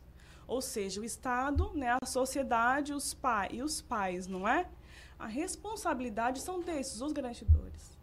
A partir do momento que esses garantidores omitem, violam direitos, aí o Conselho Tutelar vem à tona tão somente para chamar para a responsabilidade. Tereza, a responsabilidade do seu filho é sua, não é do Conselho Tutelar. Eu costumo brincar né, com o pessoal de quem pariu Mateus, quem vale. A responsabilidade é tua. Em primeiro lugar, em primeiro é dos lugar. pais. Então, a partir do momento que um direito é violado, a gente tem que se atentar quem são os responsáveis por essa criança ou adolescente. Quando todos os garantidores falharem, omitirem ou violarem direitos, o Conselho é acionado para chamar esses à responsabilidade. Eu costumo equiparar o Conselho Tutelar ao Ministério Público para que as pessoas entendam. O MP ele é guardião da Constituição Federal, não é? O conselheiro tutelar é guardião do Estatuto da Criança e do Adolescente, para que tudo que esteja aqui seja cumprido, ou seja, ele não executa serviço algum, ele requisita serviços, ele faz cumprir. Vamos lá, Grazi, tu vai me perguntar, qual é a responsabilidade do Estado né, nessa defesa? Nós não temos direito à vida, à saúde, à educação? Vamos lá. No município, a gente não tem que garantir esses direitos básicos para as crianças e adolescentes? Saúde, educação, é, convivência familiar. Vamos lá, uma mãe reclama, Grazi, ó, eu conselheira, né? Estou lá na sede do conselho, vem a mãe. Ela é responsável, por exemplo, por matricular o seu filho. A responsabilidade é dos pais. Ela foi na escola próxima à sua casa, não conseguiu vaga. Ela procurou a Secretaria de Educação, não conseguiu, não obteve êxito. Todas as possibilidades que ela tinha para garantir, assegurar aquele direito do filho dela, foram frustradas. E aí, então, ela vai procurar o Conselho Tutelar para que o Conselho Tutelar venha dizer de quem é o direito. Ó, é, secretária de Educação, a responsabilidade é sua. Eu, Conselho Tutelar, vou te requisitar, dando um prazo de 24 horas para que tu assegure o direito à educação a esta mãe, a esta criança. Não é? A gente costuma... Agora vai ser época. Chove, né, de procura nos conselhos tutelares, vagas em creches, que não conseguem, né, ah, aí eles, elas vêm assim, Tereza, ah, Grazi, é, o meu filho não conseguiu a vaga pertinho da minha casa, e outra que nem trabalha conseguiu, né, ah, fulana tem condições de pagar uma creche, uma escola particular e está lá tirando a minha vaga. Só que essas pessoas esquecem que direito à educação é de todos, não é o direito da mãe, é o direito da criança. Independente de qualquer circunstância, todos têm direito. Exatamente, a prioridade absoluta. Uhum. Né? Então aí é onde começam. É, esse ano é o ano típico de procura nos conselhos tutelares por negativa de vagas. Então, para que as pessoas entendam, conselho tutelar não tira a autoridade de pai e mãe. A gente costuma ouvir, depois que criou o Conselho Tutelar, ninguém mais pode dar um tapinha. Não é assim? Ah, a gente não pode mais educar os filhos, eu vou levar o filho para o Conselho Tutelar da conta. Ele que cria, porque agora não pode fazer mais nada. Esse é a... É o, é o senso comum, é o senso raso, comum que, que prejudica é. muito, não é? E de onde é que partiu esse senso Tereza, comum? Só a gente ah. vai fazer um rápido intervalo, que a gente está no horário aqui, e na volta a gente fala mais sobre isso, pode ser? Nós estamos conversando com a presidente da Associação Catarinense de Conselheiros e Ex-Conselheiros Tutelares, Graziela Gabriel Damascena, e a Luciana da Luz, da Diretoria Estadual de, de dos Conselheiros. A gente vai fazer um rápido intervalo e volta já já. Fique à vontade, com muita informação, música e uma boa conversa. A casa é sua. Desperte a sua empresa para o mundo digital. Com gerenciamento de redes sociais e geração de conteúdo online, a Time Marketing Digital torna o seu negócio um case de sucesso. Através de um planejamento estratégico, você conquista novos clientes e potencializa suas vendas. Não perca mais tempo. Seja Digi, seja Time. Entre em contato 48 30 45 17 17. Adicione a Rádio Cidade em Dia no WhatsApp 99156 4777.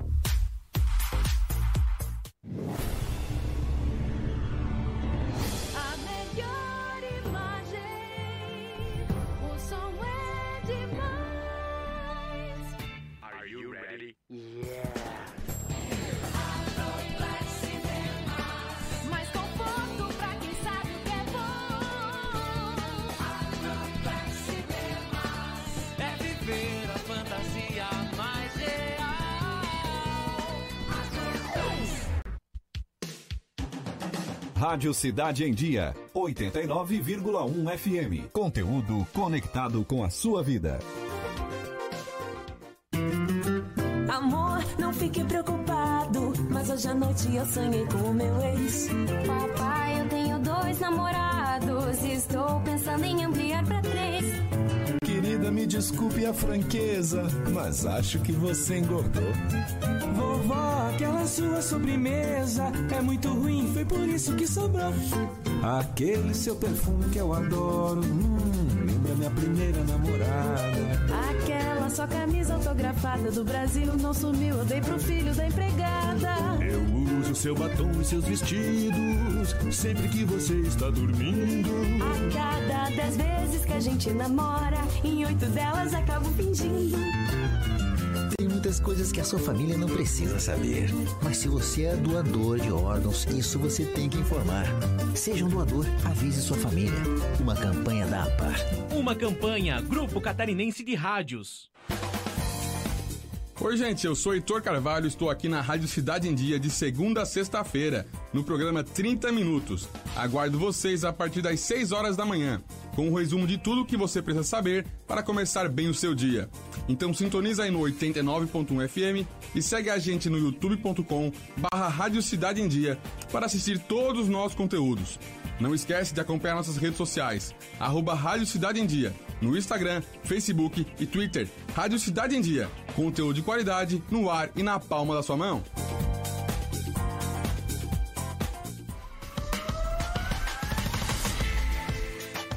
Fique à vontade, com muita informação, música e uma boa conversa. A casa é sua.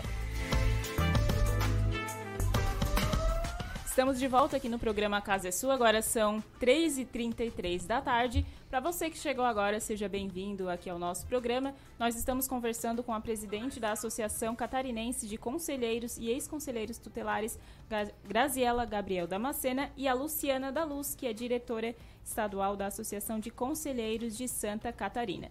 A gente faz o convite para você interagir com a gente pelo YouTube, pelo Facebook ou pelo 48 991 56 4777. Fique à vontade para mandar recado, para mandar a sua dúvida que a gente lê aqui no ar. E dando continuidade à nossa conversa de antes, eh, a gente conversou um pouquinho com a Grazi e eu queria ouvir eh, da Luciana também como é que foi a sua trajetória e como você se interessou por trabalhar com o conselho tutelar, porque não é um, um ramo fácil, digamos assim, né? Lida com várias questões familiares, inclusive, de crianças e adolescentes. Como você chegou até o conselho tutelar? Eh, na realidade, a minha primeira. eh, meu processo de escolha, meu primeiro processo de escolha, ele também foi em 2013, quando eu participei pela primeira vez. E aí não era um processo unificado. Nós tínhamos um mandato tampão, que o meu foi de dois anos e meio. E aí, quando ele se tornou unificado, eu concorri novamente. E aí eu estive conselheira por dois mandatos. Em 2018, eu assumi a, como membro da ACCT, Associação Catarinense dos Conselheiros Tutelares, e realmente isto é uma missão. Ser um conselheiro tutelar é uma missão, é uma missão árdua, difícil, mas que a gente tem que fazer com muito amor e com muita dedicação. É aquela coisa que eu sempre falo para a Grazi, assim, ó, porque na realidade eu concorri no meu município e aí eu não, não conhecia a Grazi, mas como nós temos as nossas reuniões mensais da nossa regional aqui, ANREC, a gente acabou se conhecendo e aí tu vai trocando experiências com outros conselheiros tutelares da nossa regional. E isso vai tudo se tornando um aprendizado e vai despertando cada vez mais esse gosto pela militância da, em relação à criança e adolescente. Eh, eu fiz psicologia até a sétima fase, e aí já tinha esse gosto, né, dentro da área. E aí agora eu sou graduada, né, no, dentro do serviço social. E por um ano eu estive dentro do, da pasta da assistência social do meu município.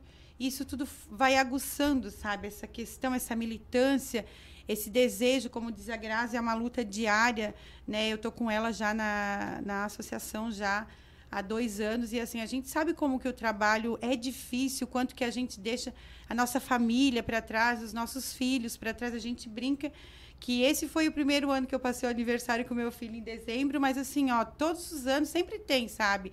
Ou aniversário de um filho, ou sabe, a nossa, a nossa vida pessoal, assim, a gente acaba deixando algumas coisas para trás, mas é por essa militância, por esse amor mesmo dentro da área da criança e do adolescente. Nós falávamos antes do intervalo, perguntava para vocês duas, para Luciana e para Grazi, uh, porque o Conselho Tutelar tem um certo estigma, né? Nós comentávamos, assim, ah, vai tirar a criança da mãe, vai, não pode mais dar uma palmada porque o Conselho Tutelar vem e tira a criança. De onde é que surgiu esse estigma? Como é que, que vocês entendem, porque vocês lidam com isso no dia a dia, né? Essa visão de, um, de, um, de uma entidade podemos chamar assim, que visa garantias de direito ser recebida e percebida pela sociedade ou pelos, uh, pelas pessoas que são atendidas diretamente como algo negativo. Como é que vocês explicam essa É culpa situação? de quem essa visão, essa é, visão é que- errada como é que as chegamos nisso? Conselho Tutelar? Então, a gente daí vai falar lá dos séculos passados, Ai, né? seria Toda a ótimo. parte histórica. Toda a parte histórica. Toda a história por trás. Enfim, é, no século XVII e XVI, nós não tínhamos esse sentimento por criança. É, a criança Né? era considerada um, mini objeto. adulto, né? Um mini adulto, um É. objeto.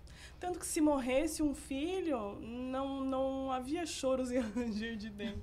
Era muito comum, Ela né? vai ter outro, né, e substitui, né, muitos eram, eram é, criados para fazer os serviços que os adultos, como você colocou, né, eram mini adultos. Então, é, já vem de, é, de uma cultura, na verdade. É bem como você falou, é cultural. Em algumas situações é cultural. O trabalho infantil, por exemplo, né?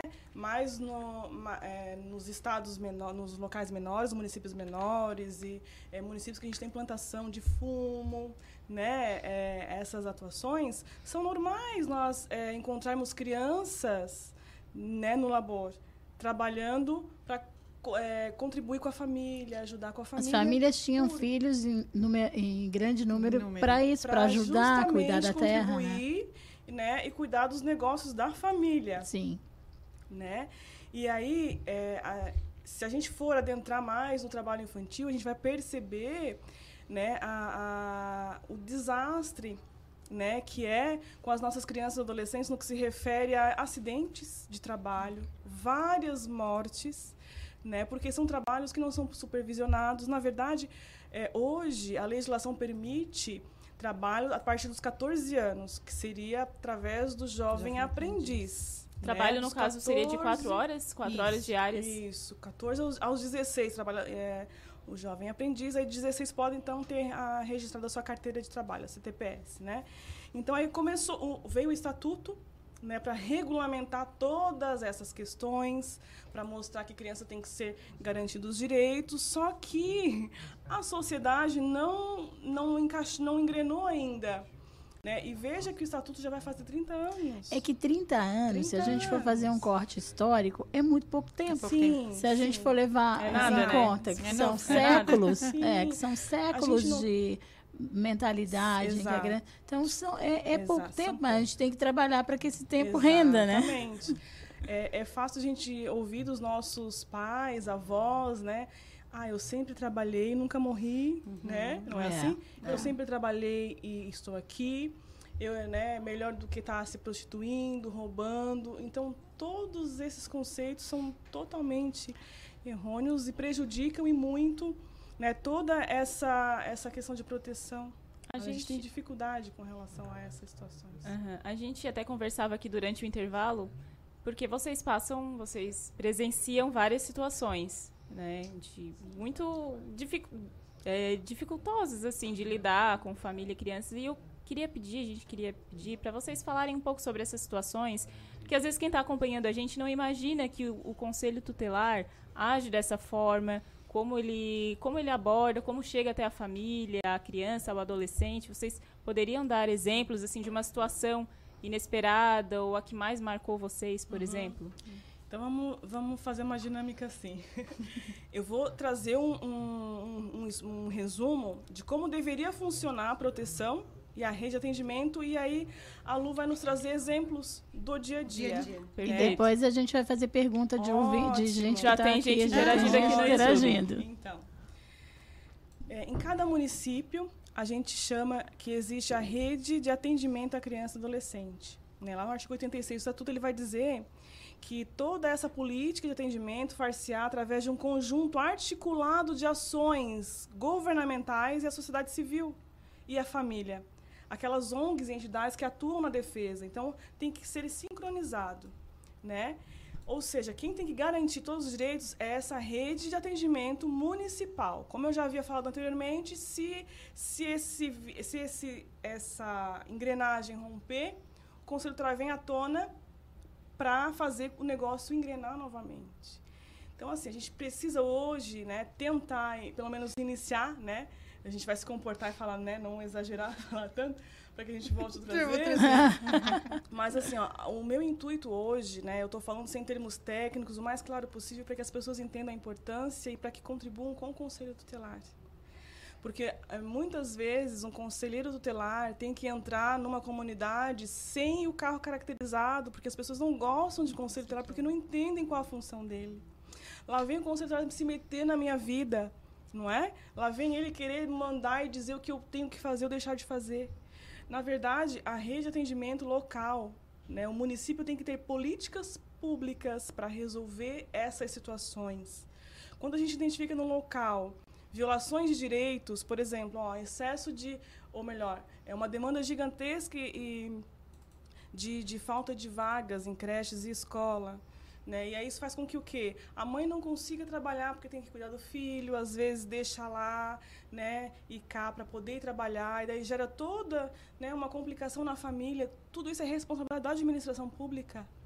E que a gente precisa então ter políticas públicas para que atendam a todas essas necessidades, para que assegurem todas essas eh, né, situações, garantindo todos esses direitos fundamentais que nós falávamos no início.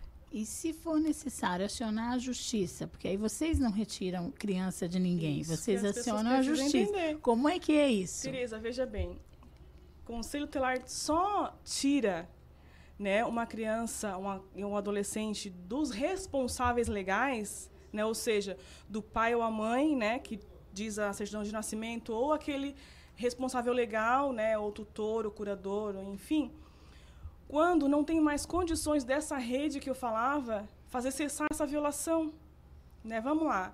Grazi, a gente tem uma situação de uma família que a falta de higiene é sem condições, não é?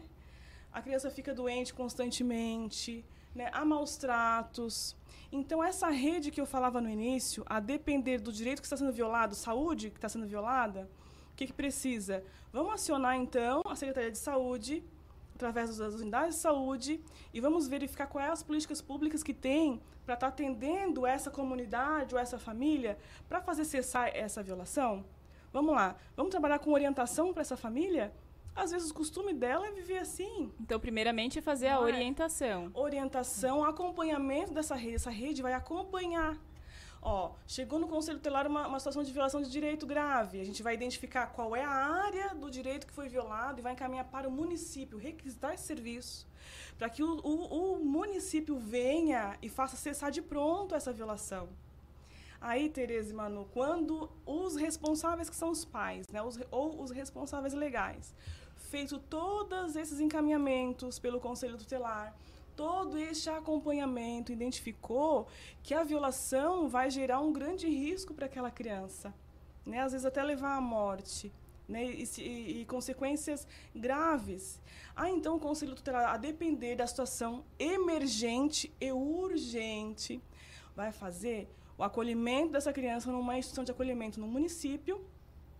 E aí essa rede que eu falava vai continuar trabalhando com a família e com a criança mas de pronto a gente cessou aquela violação e vamos acompanhar e ver o que está acontecendo? Entendeu? Em última instância, só em caso emergencial, excepcional, que se recolhe, que se acolhe uma criança ou um adolescente numa instituição de acolhimento. Então essa é a última opção, né? É a Não é a opção, função do. Conselho Tutelar ir lá tirar, é o último E recurso. É o último recurso. Quando a, a administração pública não deu conta, a família não deu conta, e a gente precisa de providências mais drásticas. Luciana, que teve um mandato longo, que se renovou, você enfrentou alguma situação, como a Manu perguntava, né? Uma situação porque é dolorosíssimo, né? A gente tirar para a criança o sofrimento é muito grande, por pior que seja a condição de ela estar, a referência afetiva dela é aquela. É uma separação que ela tem Né? da família. né? é aquela, É né, aquela. Então, retirar a criança, por mais que seja para protegê-la, deve ser realmente muito duro. Como é que você já teve alguma situação assim que você estremeceu? Muitas. Eu imagino. Na realidade, quando envolve crianças e adolescentes, né, a gente já acaba se envolvendo, já é um sentimento diferente, né?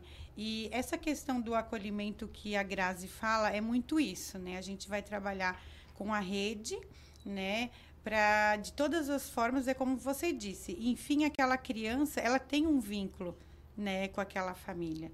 E assim, ó, é muito para nós, enquanto conselho tutelar, seria muito mais prático, de, de repente, ou fácil, já levar para um acolhimento. Mas não, nós temos que trabalhar com essa rede, como diz a Grazi, assim, para ver aonde está a violação de, desse direito. Ah, vamos encaminhar para a saúde, é na saúde, é na assistência, porque nós precisamos trabalhar esses vínculos familiares, porque nós, eu tive no meu município, sim, eram duas crianças, eles tinham uma média de 7 e 9 anos, e assim, ó, depois de nós esgotarmos, né, que eles falam, todas as possibilidades, eh, a nossa última alternativa foi levar essas crianças pro, pro acolhimento, e foi uma situação muito triste, assim, ó, porque o menor, ele foi o percurso todo, eh, sem saber para onde ele ia, e pensando assim, ó, eu quero a minha mãe, sabe? Porque eles têm esse vínculo. É né? a mãe deles. É a mãe deles. É a Aquela mãe. é a referência, né? Bem ou mal, essa é a referência que eles têm de, de carinho, de afeto, enfim.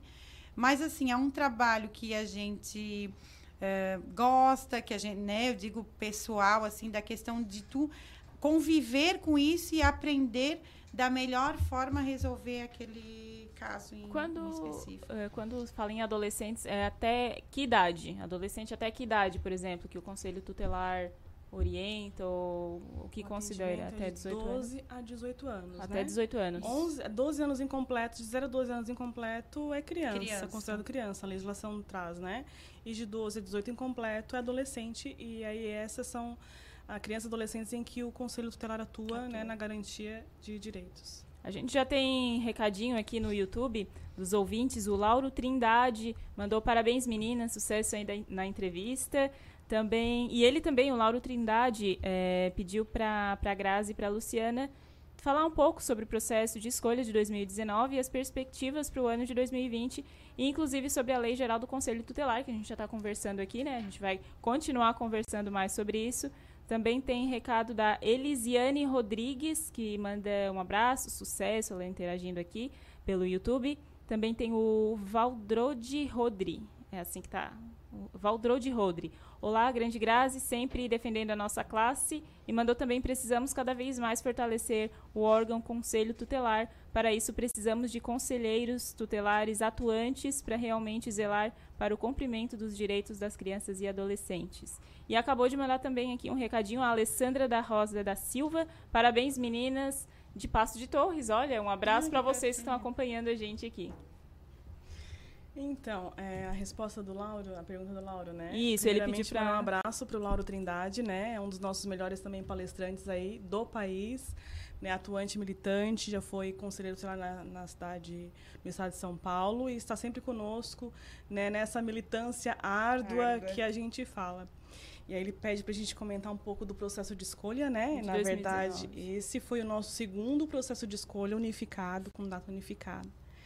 Infelizmente, né, a gente tem aí a confusão né, e a mistura eh, desse processo de escolha com o processo político, eh, eh, com as eleições político-partidário, né, que na verdade é, não é permitido envolvimento político, né, igrejas, enfim, nesse processo. E a gente teve por todo o Brasil várias situações né, dessas inter interferências né, nesse processo de escolha e que hoje a gente pensa que o, a lei, a legislação precisa aí ser mexida, a gente precisa pensar, quando eu falei da nossa lei geral, é a lei geral que vai garantir e fazer com que nós tenhamos um processo de escolha justo, né? porque muitas vezes, infelizmente, alguns partidos políticos utilizam, né? a gente se entristece, é com muita tristeza que eu falo isso né? na minha alma, mas infelizmente, como o processo de escolha antecede é, as eleições municipais, muitos partidos é, se utilizam desse processo de escolha para é, testar né, a popularidade daquele candidato. E aí a gente acaba tendo pessoas que não têm este envolvimento, porque se, se, se foram escolhidos neste mandato, nesse processo de escolha, o ano que vem, que é, é processo eleitoral, eles vão é, pedir exoneração do cargo, né, e vão sair, né, vão ser pré-candidatos, né, e aí como que fica, é, na verdade, não é ilegal, né? Mas moral, será que é? Né? A sociedade, a sociedade confiou naquela pessoa, escolheu é. aquela pessoa para né, ser representado lá no Conselho Tutelar na garantia, né, zelando pelos direitos, quando que a intenção dele era outra. Então a gente teve várias situações, né? Por isso que o que o Lauro mencionou, porque a gente é, tem atendido todos os estados, né? Como eu falei, eu sou coordenadora institucional do Fórum Nacional, a gente atende os 26 estados e o DF, né? acompanhamos todos os processos de escolhas do Brasil e a gente ainda tem municípios né, é, é, tendo os seus processos de escolhas cancelados, tendo que fazer novamente o processo de escolha porque se identificou várias condutas vedadas por essas interferências que eu acabei de mencionar. E isso a gente precisa discutir urgentemente, porque quem sofre, na verdade, são as nossas crianças e os nossos adolescentes. A população infanto-juvenil que é o maior lesado dessa história toda, né? Além dos partidos políticos, você mencionou que algumas igrejas também interferem nesse processo. De que maneira isso acaba também comprometendo a, a escolha, né? Então, a gente vai falar assim, é, na verdade, não é permitido envolvimento político, nem de movimentos, né, de qualquer que seja. Tem que ser neutro. Tem né? que ser neutro, exatamente. Muitos utilizam desses espaços, desses órgãos, para é, conseguir ter êxito nesses processos de escolha. Né? O problema, na verdade, é nessas situações que eu te mencionei, com outro objetivo, intuito que não seja defesa de criança e adolescente, que não seja o cumprindo o Estatuto da Criança e Adolescente. Né? Pouco me importa, é, na verdade, eu, Grazi, falando, eu não vou falar agora como instituição, porque eu não vou falar pelos conselheiros do Brasil e do Estado, eu vou falar eu, Grazi, meu pensamento. Nada impede que essa pessoa, eu, Grazi, penso, né, é, tenha um apoio, porque a gente é ligado né, com essas instituições e sempre tem amigos, envolvimento né, nesses espaços. Nada impede que essa pessoa que foi ajudada, vamos dizer assim, vá lá, né, consiga ter êxito na, nesse processo de escolha e faça o seu papel com o objetivo central, que é zelar pelos cumprimentos do direito. Entendesse? Só que a nossa preocupação não é essa, é que infelizmente a gente está vendo outros, é, outras razões, outras intenções no interesse né, de ajudar é, nesse, nesse processo todo e que isso me entristece muito porque agora, Tereza e Manu, nós vamos ter vários conselheiros tutelares que vão pedir exoneração do cargo porque vão ser pré-candidatos né, a vereadora no seu município, porque é, teve um, né, um desempenho muito bom durante esse processo de escolha. Infelizmente, essa é a realidade. O ideal é que fosse depois, né? Eleitos os prefeitos e vereadores, talvez, pudesse ser em seguida. Talvez. Ah, na verdade, a gente precisa repensar esse processo de escolha. É o que a gente conversa muito Sim. com Lauro Trindade, com o Marcelo Nascimento, com o Reinaldo Balbino, que também é de São Paulo, né? E vários outros grandes militantes, né? O, quando eu falo do Fórum Colegiado Nacional, a qual eu sou coordenadora institucional, Tereza e Manu, nós temos em cada estado um representante do estado no Fórum Colegiado Nacional. Né? Cada representante representa o seu estado e aí juntos nesse fórum a gente fortalece toda essa classe. Então a gente tem discutido né, nas plenárias, nas assembleias do fórum, que inclusive agora em ou, novembro nós tivemos aqui em Curitiba. Curitiba. Né? Março vai ser na Paraíba.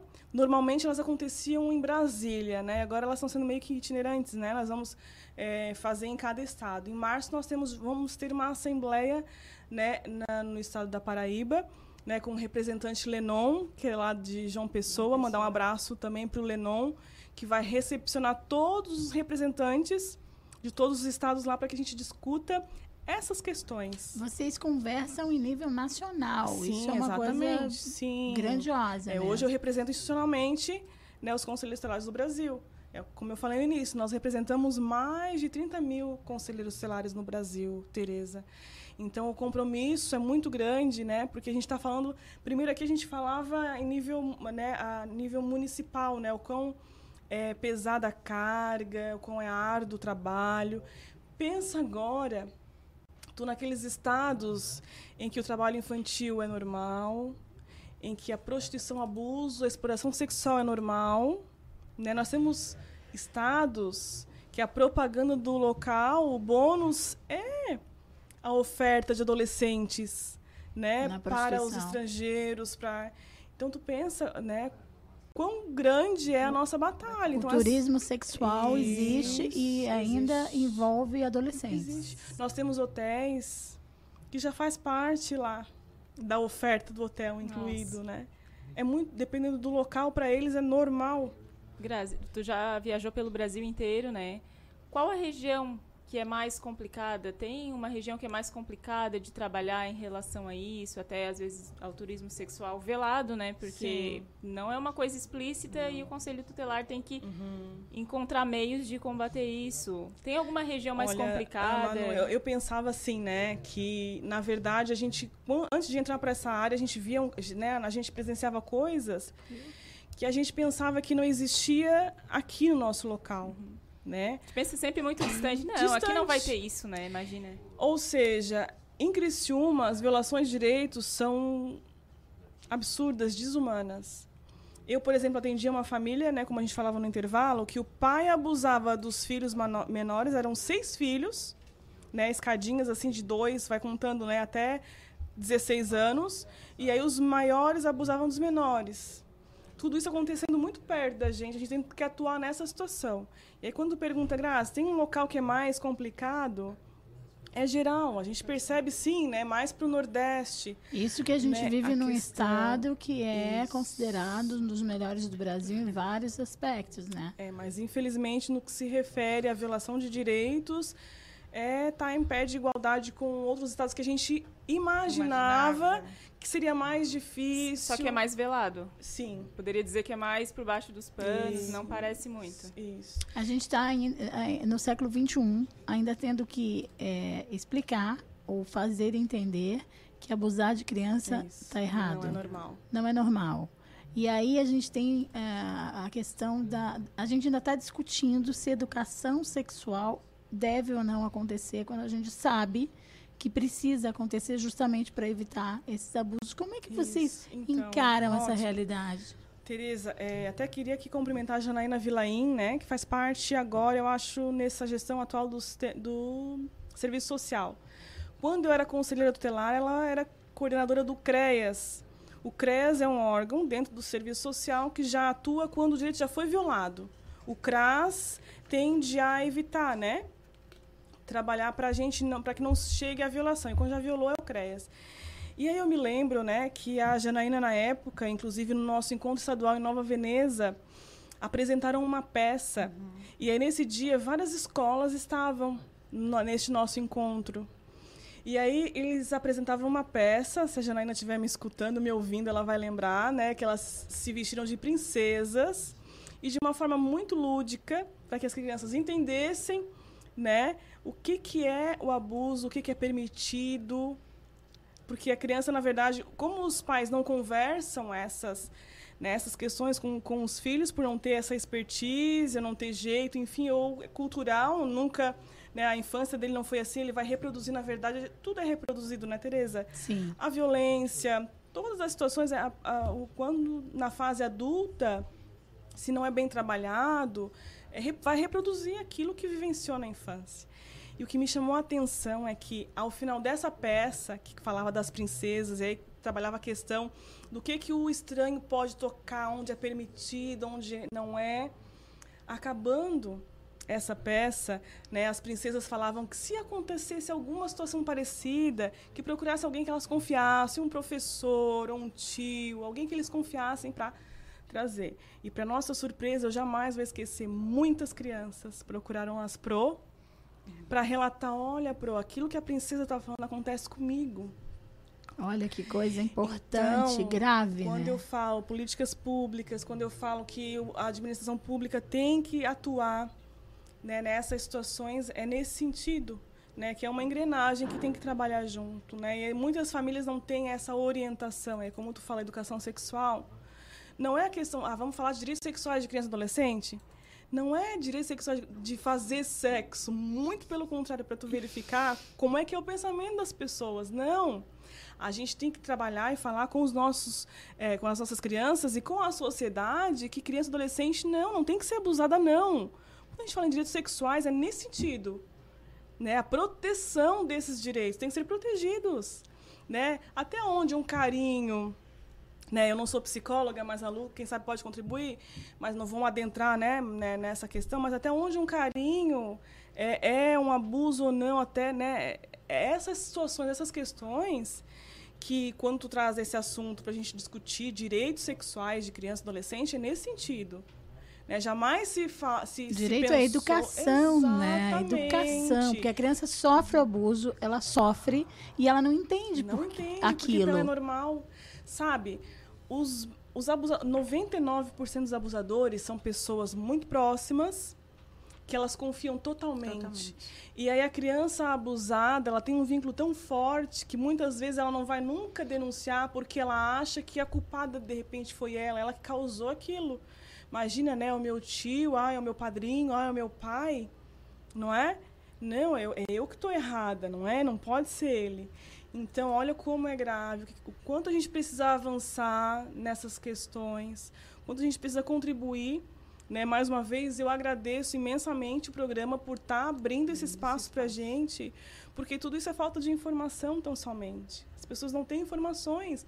Vamos mobilizar aí os bairros, né? as associações de bairros, os clubes de mães, vamos fazer projetos e programas para que a gente alcance essas famílias porque eu, enquanto conselheira tutelar, já salvei várias crianças da morte, literalmente. Literalmente da morte. Porque um vizinho teve coragem de denunciar algo que ela via estranho. E o que a gente tem hoje é o quê? O vizinho não quer se meter. Né? Não é comigo, eu não vou me meter, deixa que eles se virem. Né? O menino, é, a lei da palmada, que agora eu esqueci o nome da criança, Bernardo. o menino Bernardo, Tereza, Quantas vezes ele pediu socorro para o delegado, para o juiz, para o promotor, para o conselho tutelar? Né? Quantas vezes? E os vizinhos não viam o que acontecia? Não deram ouvido para ele. Então, assim, a lei da palmada é sério. Né? Deram esse, esse nome, lei da palmada, meio para fazer pouco caso da lei. Ah, a lei da palmada não é simplesmente uma palmada. Isso me corta a alma porque as pessoas não entendem. Né? A lei da palmada existe porque uma criança foi brutalmente espancada e assassinada pelo pai, o genitor e a madrasta. Né? Então vamos pensar, ah, conselho tutelar foi criado para dificultar a minha vida? Não. Conselho tutelar veio para colaborar com as famílias e com a sociedade contra essas violações de direitos. É a casa da criança e do adolescente, né, trabalhando, zelando pelo cumprimento dos direitos. Então, é, você que nos, né, nos- está nos assistindo, é, que tenha essa compreensão correta, porque pessoas salvam vidas. Né, através de denúncias anônimas, é importante dizer que nós temos o Disque 100, e todas as denúncias a gente assegura né, o sigilo dessas denúncias. E muitas denúncias salvaram literalmente vidas. Então, não vamos fazer pouco caso né, das leis que existem e dizer que elas não funcionam. Elas funcionam sim, só que precisa de uma força de vontade de todos, né, contribuição de todos, para que a gente faça valer o estatuto. Nós tivemos no ano passado uma criança de 9 anos que foi esquartejada em Brasília pela genitora né? Primeiro ela cortou os órgãos genitais, depois esquartejou todo o filho de 9 anos. Será que um vizinho nunca viu isso? Estou falando assim de, né, de um modo geral, não nesse de caso casos específico. gravíssimos. Será E que uma- um vizinho só, nunca... só para pontuar um instantinho, esses casos acontecem em todas as esferas sociais, não é só na periferia. Exatamente. Em todas, Tereza. Quando eu atuava aqui em Criciúma, nós tínhamos grande dificuldade de atuar nas escolas particulares. Porque numa classe social mais média alta, as coisas são camufladas. As coisas são escondidas. Tu acha que não existe violação de direito nessas classes? Será que um vizinho não, não, não, não, não- nunca identificou nada de estranho? Só que eles não querem, né? Eles não, não se metem. É, eles preferem dizer que ah, o problema é deles, eles que, se, eles que resolvam. O menino Bernardo era de uma, de uma família de classe média, Média. alta. Nunca ninguém quis se envolver. Para quantos ele pediu socorro? Vários encaminhamentos. O município de Três Passos, salvo engano, do Rio Grande do Sul, vários encaminhamentos fez para a rede de atendimento, para o judiciário, para o Ministério Público, para tentar garantir o direito dessa criança. E aí a lei da palmada, e muitos satirizam, né, a lei da palmada. Agora não posso dar uma palmada no meu filho? Não, não pode. Tem outros meios para educar. A gente precisa educar disciplinando os filhos e não agredindo. Né? Não vai achar que espancar vai, vai corrigir. É a mesma coisa que eu né, perguntar para ti, tá, se, se o teu esposo, ou a tua mãe, ou alguém fazer alguma coisa errada, tu vai espancar? Não. Por que, que tu espanca, então, uma criança? Né?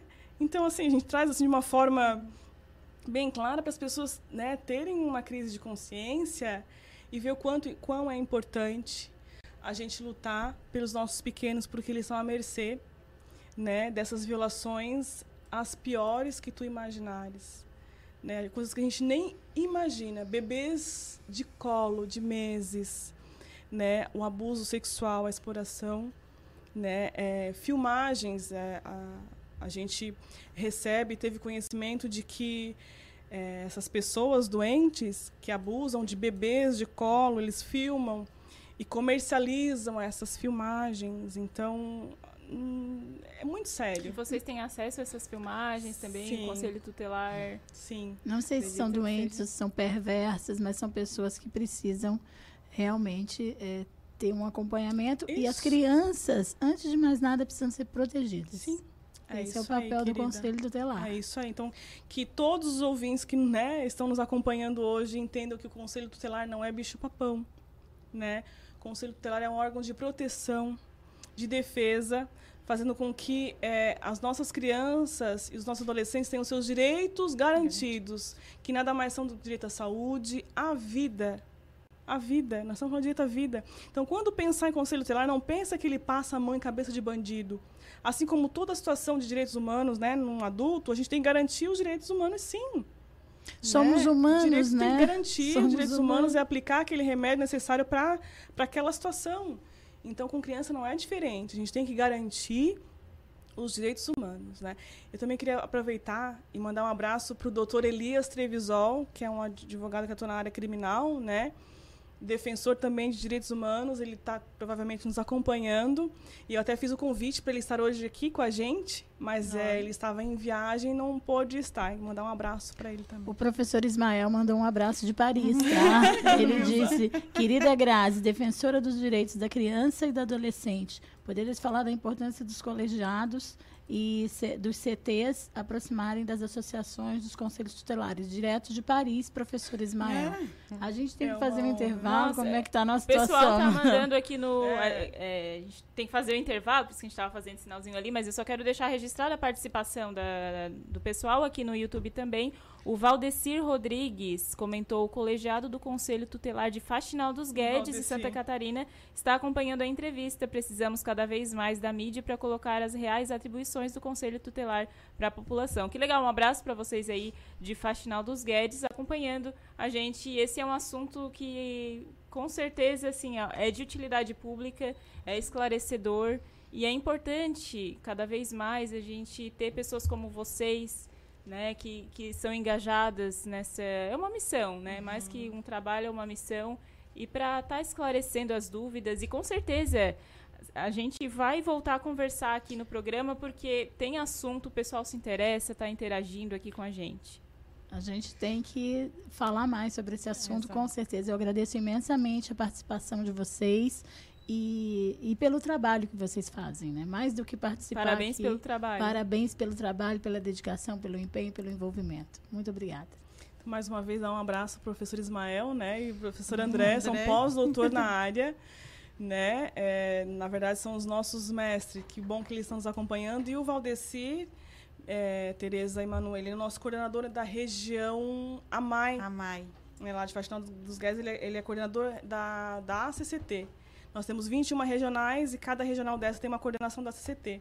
E que bom que ele está nos acompanhando. Um abraço para ele também e agradecer imensamente a oportunidade que nós tivemos e estamos né, à disposição para outras oportunidades, com certeza. Olha, com certeza mesmo, a gente vai voltar a conversar, vir aqui falar mais sobre o trabalho, tirar dúvidas da- das pessoas. Eu só queria pedir para vocês deixar o telefone do Conselho Tutelar aqui na cidade, onde fica, quem quiser procurar, como é que faz?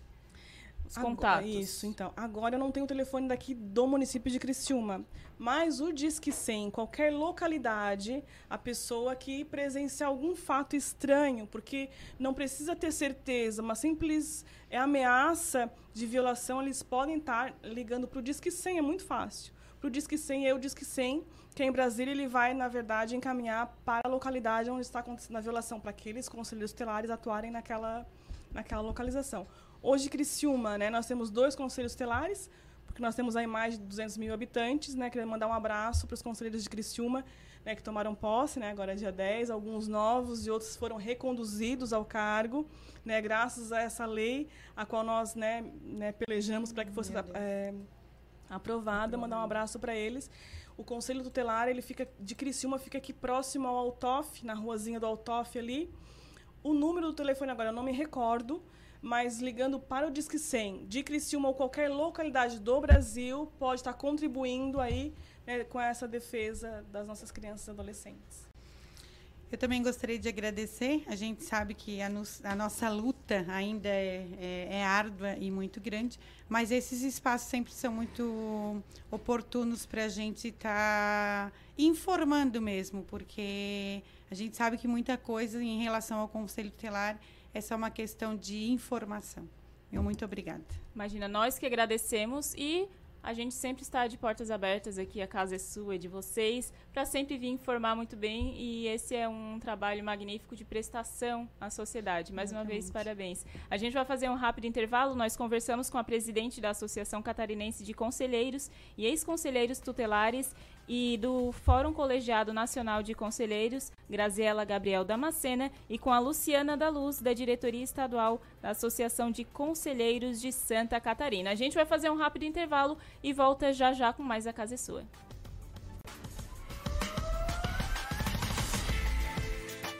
Fique à vontade com informação, música e uma boa conversa. A casa é sua. Desperte a sua empresa para o mundo digital. Com gerenciamento de redes sociais e geração de conteúdo online, a Time Marketing Digital torna o seu negócio um case de sucesso. Através de um planejamento estratégico, você conquista novos clientes e potencializa suas vendas. Não perca mais tempo. Seja Digi, seja Time. Entre em contato 48 30 45 17 17. Rádio Cidade em Dia. Conteúdo na palma da sua mão. Acesse www.radiocidadeemdia.com.br. Porque a graduação Senac EAD é a mais completa? Porque antes das aulas começarem, você conta com o programa de ambientação para conhecer como é estudar à distância. Também tem um ambiente virtual exclusivo para estudar onde e quando quiser. E mais, no Senac EAD você pode ter contato com alunos de todo o Brasil e uma equipe de professores qualificados. Tudo isso em uma instituição nota máxima no MEC. Acesse ead.senac.br graduação, inscreva-se agora e aproveite os descontos especiais. Senac EAD, o mais completo. ZYN 553. Rádio Cidade em Dia. Conteúdo conectado com a sua vida. A melhor forma de se evitar a dengue é combater os focos de acúmulo de água, locais propícios para a criação do mosquito transmissor da doença. Para isso, é importante não acumular águas em latas, pneus velhos, vasinhos de plantas, jarros de flores, garrafas, caixas d'água, tambores, lixeiras, entre outros. A prevenção é a única arma contra a doença. Faça sua parte e mantenha a cidade longe do mosquito da dengue. Uma campanha Grupo Catarinense de Rádios. Olá, eu sou Beatriz Formansky e estou aqui na Rádio Cidade em Dia de segunda a sexta-feira no programa Atual. Aguardo vocês a partir das 19 horas com informação e conteúdo de qualidade para acompanhar as mudanças da sociedade. Então sintoniza aí no 89.1 FM e segue a gente no youtube.com barra Rádio Cidade em Dia para assistir todos os nossos conteúdos. Não esquece de acompanhar as nossas redes sociais, arroba Rádio Cidade em Dia no Instagram, Facebook e Twitter. Rádio Cidade em Dia, conteúdo de qualidade no ar e na palma da sua mão.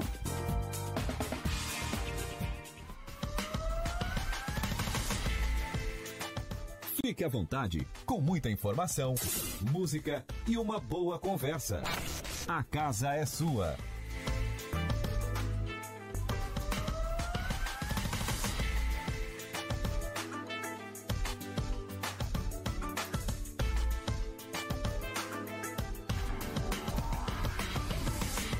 Estamos de volta aqui no programa Casa é Sua. Agora são 4h17 da tarde.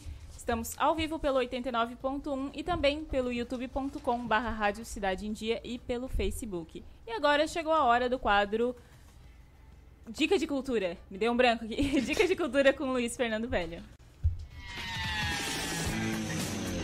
Dica de cultura. O que, quando e onde aproveitar a cena cultural da cidade.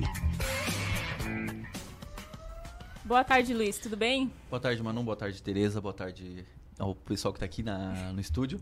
Né? Então, Manu, hoje no Dica de Cultura eu quero começar agradecendo que essa semana eu tive recebidos. Olha que blogueiro. Super blogueirinho. Digital né? influencer. Né? Então, Tá não, impossível é, esse eu quero- rapaz. Não, ele depois que teve um recebido ali, Eu quero, mais aguenta. eu quero agradecer ao Daniel Cassol, ele, ele é nosso ouvinte aqui, ele ouviu o programa e ele é escritor, ele é professor lá no IFSC, né? E ele escreveu, ele escreveu o livro Tarraveta, que é um livro bem bacana, é um livro infantil, né? Que é baseado na história da filha dele, assim, bem, é bem legal. Então, assim, super indico pra vocês, né? Eu vou, esse aqui já é do meu priminho. Dá pra mostrar o... Já tá na. Tá no. Ah, tá o pessoal ali. que tá no YouTube ali, tá vendo ali a capa, né? Então, Tá assim, aí. ó, é, é muito bacana, sabe? Assim, é, ele conta que a história foi dura, é, durante um passeio de família, é, a filhinha dele pegou um galho e falou a palavra tarraveta, sabe? Então, tipo assim, mostra que as crianças, né, têm uma imaginação muito fértil. Então, assim, é, eu indico para os pais, né, Tarraveta, que é bem, bem, bem bacana, tem umas ilustrações muito bonitas, assim, já dá para ver pela capa, né, então, e quero agradecer, deixar aqui é, o meu agradecimento ao Daniel Cassol, né, quem quiser saber um pouquinho mais da história, tem o Instagram deles, tá, tem o Instagram, tem, eles têm redes sociais, que é o livro Tarraveta, tá, arroba livro Tarraveta. Tem YouTube, YouTube não, perdão, tem Facebook, tem Twitter e Instagram. Então lá vocês vão saber um pouquinho mais da história. E hoje, Manu, o Dica de Cultura é um achado ali da Netflix. É Lyon, uma jornada para casa. Ele é, uma, ele é baseado numa história real, né? Ele conta a história do Saru, que é interpretado. Ele se perdeu é, com 5 anos de idade em- na Índia tal. E o elenco conta ali com a com Dave Patel, né? Que quem tá vendo no YouTube ali é o moço ali de barba, né? E, e todo mundo vai lembrar dele do Quem Quer Ser um Milionário. Ele fez o Quem Quer Ser um Milionário. Então ele, ele faz o Saru mais, no- mais velho e ele 25 anos depois ele consegue voltar para a terra dele, sabe? Ele reencontra a família, então é muito bacana. E ainda, né, tem uma foto ali que aparece a Nicole Kidman, que é a mulher, ela interpreta a mulher que adotou o Saru, porque ele, ele saiu de casa com o irmão dele e se perdeu. Aí ele ficou andando nas ruas lá de Calcutá e acabou indo para um orfanato e eles adotaram. Só que sabe aquela coisa assim, ó, ele sempre ficou com um sentimento de estar faltando alguma coisa, sabe? Aí depois ele foi, foi morar na Austrália, estudou tal, e 25 anos depois ele voltou e reencontra a família dele. né? Então, assim, vale muito a pena. Dei uma olhada, hoje ainda estava no catálogo da Netflix, continua no catálogo da Netflix, porque ele entrou é, em, em abril do ano passado. Né? E pedindo, né, já que a minha apresentadora quer muito que eu fale sobre o né? Ontem teve uma boa notícia pros fãs de Yu, né? Ele vai ter uma terceira temporada, foi confirmado ontem. Né? Minha humilde opinião, acho que não precisava, mas enfim, é minha né, opinião. né? Então, assim, é... Mas ainda não temos mais informações sobre o, o futuro do... Tu já terminou de assistir a segunda Já temporada? terminei de assistir a segunda Tu temporada. achou melhor ou pior do que a primeira? Eu gostei mais da segunda, assim. É, a maioria do pessoal tá É, falando, sem em- spoiler, mas... Então, é, não, é que assim, ela segue a mesma linha da primeira, tá, gente? Só que eles têm, têm umas reviravoltas, então assim, vale muito a pena. Ele tenta se redimir e ele sai de Nova York, ele vai pra Los Angeles, né? Aí ele conhece a lindíssima da Love, né? E aí ali começa toda a história. Então, assim, é muito bacana, tá? Então, não tem ainda previsão de início de, de gravação, nada. Mas Mas, tá confirmado. assim, é, tá confirmado. Vai ter a terceira temporada. E pelo que eu vi do último episódio, a terceira temporada eu creio que prome- prometa, assim, ó, vai ser bem, bem bacana. Então, mano, hoje é isso, né? Tem que ser rapidinho, né? Porque a gente tem Rapidinho. horário, né? Então, dica de cultura é Lyon, uma jornada pra casa. E quem ainda não assistiu a segunda temporada de You, assista porque vale muito a pena. Vale a pena, Joey está bem louco. o Joe está louco. Até amanhã, Manu. Tchau, tchau. Luiz, obrigada, até amanhã. Esse foi Luiz Fernando Velho com o Dica de Cultura. E agora a gente vai fazer, antes de dar sequência aqui no nosso programa, tá muito movimentado hoje, mas hoje é dia eh, de sorteio. A gente vai sortear dois pares de ingresso para o cinema GNC. E se você quer ganhar esses pares de ingresso, é preciso. Vamos ver se o pessoal tá ligado desde o começo, né, Tereza? Desde o começo do programa. Tem que prestar atenção. A gente avisou A tinha que prestar avis- atenção. A gente avisou lá no início, vamos ver quem tá ligado. Porque para poder ganhar, tem que mandar um WhatsApp pro 48 991 564777 respondendo a seguinte pergunta.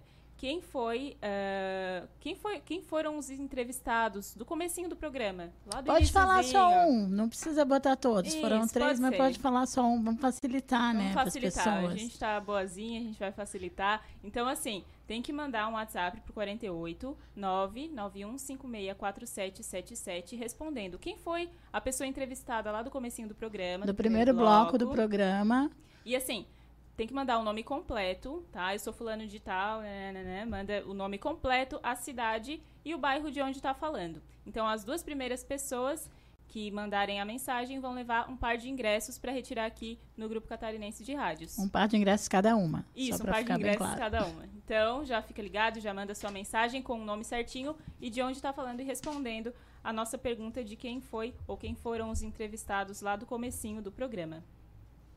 E agora chegou a hora do quadro Inventando Moda. Hoje é quarta-feira e a gente recebe aqui o Yuri Pizetti. Boa tarde, Yuri, tudo bem? Boa tarde, Manu. Boa tarde, Tereza. Muito Boa obrigado. tarde, bem-vindo, Yuri. Boa tarde, ouvintes de casa e telespectador, você que está conosco pelo YouTube ao vivo. Muito obrigado pela sua presença. E aqui conosco também está a Meg Moraes, da empresa Benvenuto. Boa tarde, Meg, tudo boa bem? tarde, boa tarde a todos. Yuri, a gente do que, que a gente vai inventar Muito hoje. bem. de moda? Hoje o quadro Inventando Moda está muito legal, não perca, porque hoje nós vamos falar sobre um assunto que ele é muito presente na nossa cidade. Vamos falar sobre cultura italiana. Cultura italiana e colonização italiana também, né? A nossa cidade que vem aí é uma cidade famosa pela cultura italiana. Então hoje nós vamos abordar um pouco sobre esse assunto. Eu vou começar eh, falando um pouco, um, um breve resumo sobre a nossa colonização, a colonização de Criciúma, né?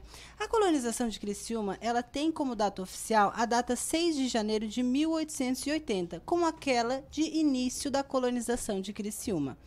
Ah, ali foram 22 famílias italianas vindas da região do Vêneto, 20 troncos familiares, 22 troncos familiares. São eles as famílias Barbieri, Benedetti, Bilésimo, Casagrande, Dário, Darós, De Luca, Martinello, Meler, Milanese, Milioli, Neto, Ortolan, Pavan, Piazza, Pierini, Pizetti, Scott, Sônego, Tomé, Venzon e Zanetti, num total de 141 pessoas que vieram lá em 1880. Depois de 30 dias no, no, no, mar, né, embarcados no porto de Gênova, eles então, esses imigrantes, finalmente chegaram é, no Rio de Janeiro. E dali, entre um navio e outro, conseguiram chegar em Florianópolis. E lá, quando chegaram no nosso estado, eles vieram é, muitos a pé, a cavalo, com a ajuda de carros de boi, até chegar na nossa cidade. Quando chegaram aqui, então,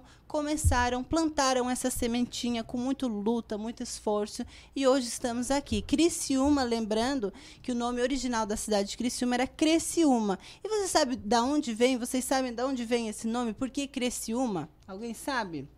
Criciúma veio da vegetação que tinha na época a grama, né? Então começou-se ali Criciúma e hoje então fomos adaptando e temos então a nossa cidade maravilhosa pouquinho de história e da colonização aqui na nossa região. Inclusive, eu não, eu já ouvi falar, não lembrava, mas até tem na, no Parque das Nações, né? Sim, tem a parte exatamente. ali do, do trenzinho onde vende. Me fugiu a ali, palavra isso. agora, mas é ali. Exatamente, tem, tem toda a história, Criciúma. isso mesmo. Então, essa foi um- apenas, é claro, um breve resumo é, dessa chegada das famílias italianas, né? Claro que, como todo mundo sabe, depois as outras etnias vieram e comporam é, realmente a cidade e construíram a bela cidade de Criciúma. Mas voltando, então, um pouco hoje para o tema é, de É, cultura a falar italiana... Que isso também tem a ver com a moda, né? Yuri? Também tem a vai ver, né? Vamos isso. falar também um pouco, porque a moda italiana ela é uma das modas mais famosas do mundo todo, né? Então ela está sempre presente nos grandes desfiles e tudo mais. A gente só vai fazer um rápido intervalo, pode Muito ser? A bem, claro. essa introdução, né? Pro pessoal se Sim. situar, saber o que, que a gente vai falar. A gente vai fazer um intervalo bem rapidinho e depois a gente volta conversando Perfeito. sobre a influência da Itália na moda, pode ser? Claro. A gente vai fazer um rápido intervalo. Não sai daí que a gente já volta. Fique à vontade, com muita informação, música e uma boa conversa. A casa é sua.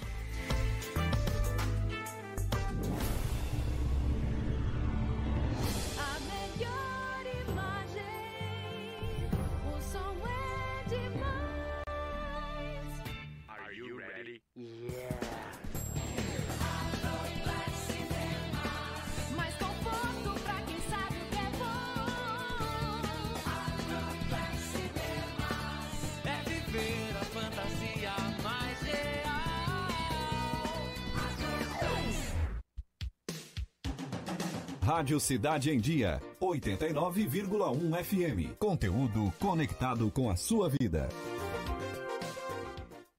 A melhor forma de se evitar a dengue é combater os focos de acúmulo de água, locais propícios para a criação do mosquito transmissor da doença. Para isso, é importante não acumular águas em latas, pneus velhos, vasinhos de plantas, jarros de flores, garrafas, caixas d'água, tambores, lixeiras, entre outros. A prevenção é a única arma contra a doença. Faça sua parte e mantenha a cidade longe do mosquito da dengue. Uma campanha Grupo Catarinense de Rádios. Participe dos nossos programas pelo Twitter. Faça seu comentário usando a hashtag Rádio Cidade em Dia. Desperte a sua empresa para o mundo digital. Com gerenciamento de redes sociais e geração de conteúdo online, a Time Marketing Digital torna o seu negócio um case de sucesso. Através de um planejamento estratégico, você conquista novos clientes e potencializa suas vendas. Não perca mais tempo. Seja Digi, seja Time. Entre em contato 48 30 45 17 17. Oi, pessoal, eu sou Márcio Mariano e estou aqui na Rádio Cidade em Dia, de segunda a sexta-feira, no programa Boa Noite Cidade. Aguardo vocês a partir das 20 horas, abrindo espaço para as notícias dos bairros, entrevistas com líderes comunitários, lideranças políticas e muito mais. Então, sintoniza aí no 89,1 FM e segue a gente no youtube.com barra Rádio Cidade em Dia para assistir todos os nossos conteúdos. Não esquece de acompanhar nossas redes sociais, arroba Rádio Cidade em Dia no Instagram, Facebook e Twitter. Rádio Cidade em Dia, conteúdo de qualidade no ar e na palma de sua mão.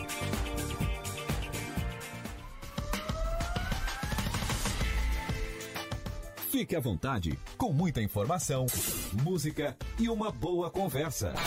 A casa é sua.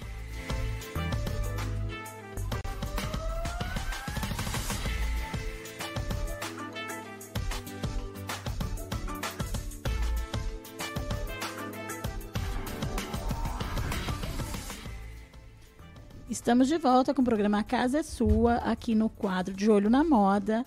Hoje recebendo o Yuri Pizzetti com a sua convidada, Mag Moraes. Yuri, apresenta para nós então a Mag. Perfeito, muito obrigada, Tereza. Então, para falar um pouco sobre cultura italiana, né, um pouco sobre esse assunto, eu trouxe ela que é expert nesse assunto. Eu tenho o prazer de receber aqui a, Mag, a empresária Mag Moraes. A Mag, ela morou na Itália, na cidade de Pávia, na, regi na região de Milão, por seis anos.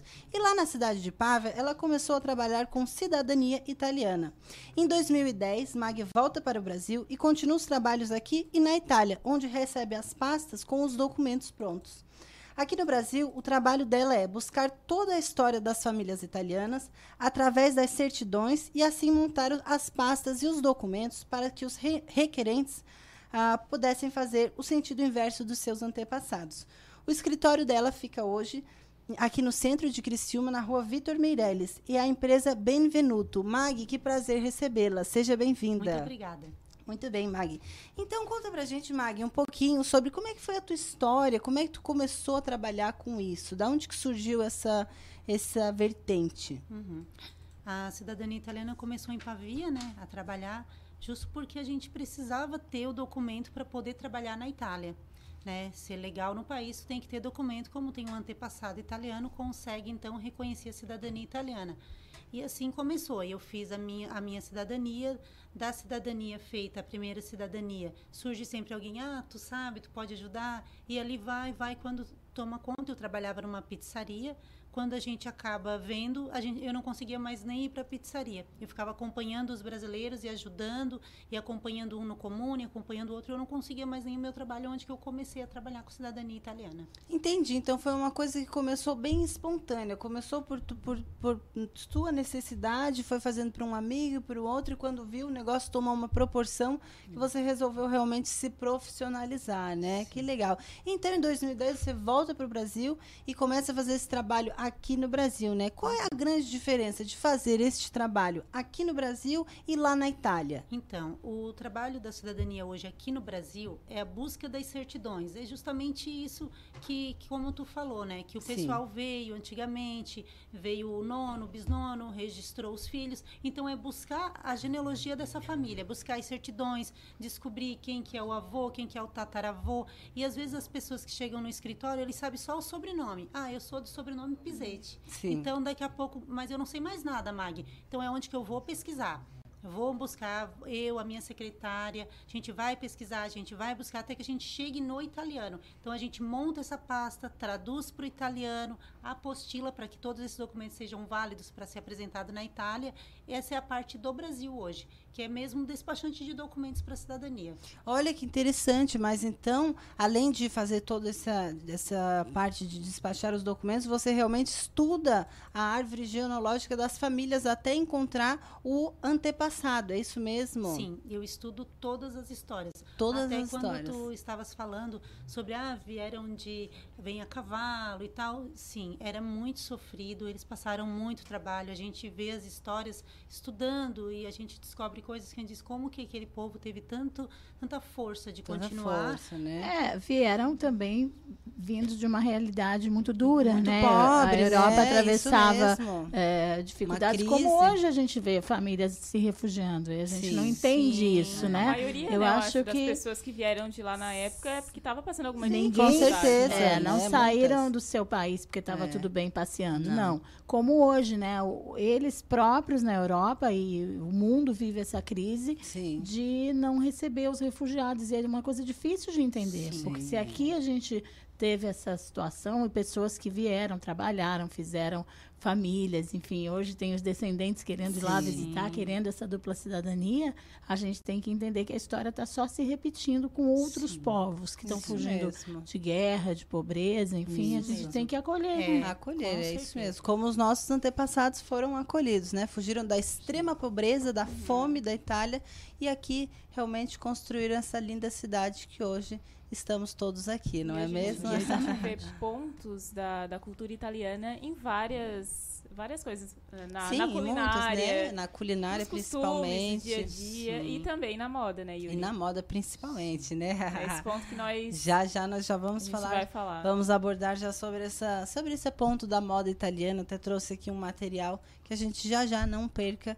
Vamos entrar. Mas voltando a falar um pouquinho ainda sobre, essa, sobre esse resgate né, da, da cultura, eu acho esse trabalho que vocês fazem lá na Benvenuto um trabalho incrível e muito lindo, porque ele é, proporciona para as pessoas uma, real- realmente um, um resgate da sua cultura, da sua tradição. E isso não tem preço para a pessoa que tem realmente o antepassado, é uma coisa que fica, que marca muito. Então, parabéns.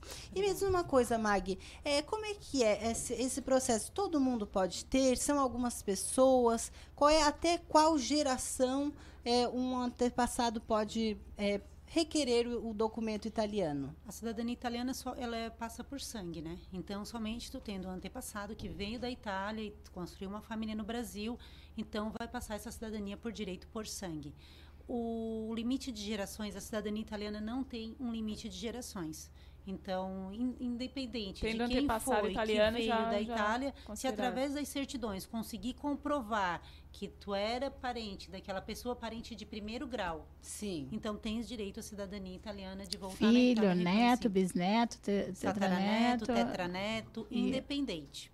Ah, que legal, né? E Então- essa pessoa passa a ter os mesmos direitos que um italiano? Como é que funciona essa dupla cidadania? Sim, a Boa cidadania pergunta. italiana dá o direito de entrar em todos os países da Europa e morar, e trabalhar, estudar e construir Como um família italiano legalmente como um europeu.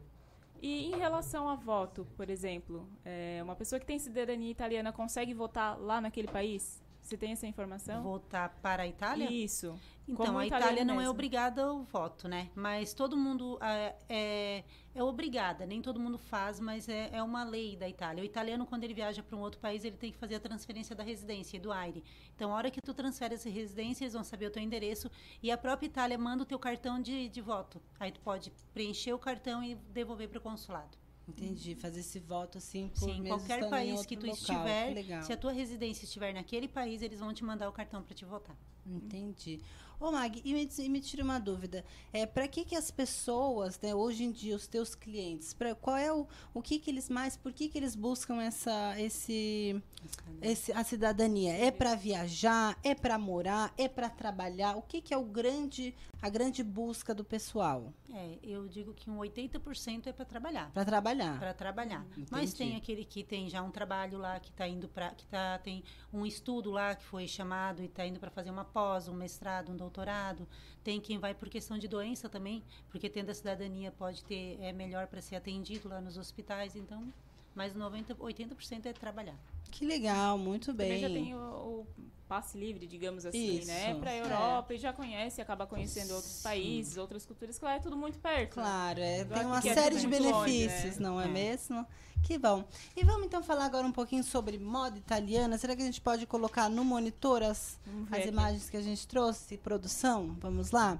A gente queria falar então, vou até perguntar sobre um pouco sobre a tua experiência, né? O que que tu viu lá? É, como é que a moda é presente para os italianos? Ela realmente é muito presente? É bem presente. É bem presente, bem né? presente, principalmente ali na região de Milano, né?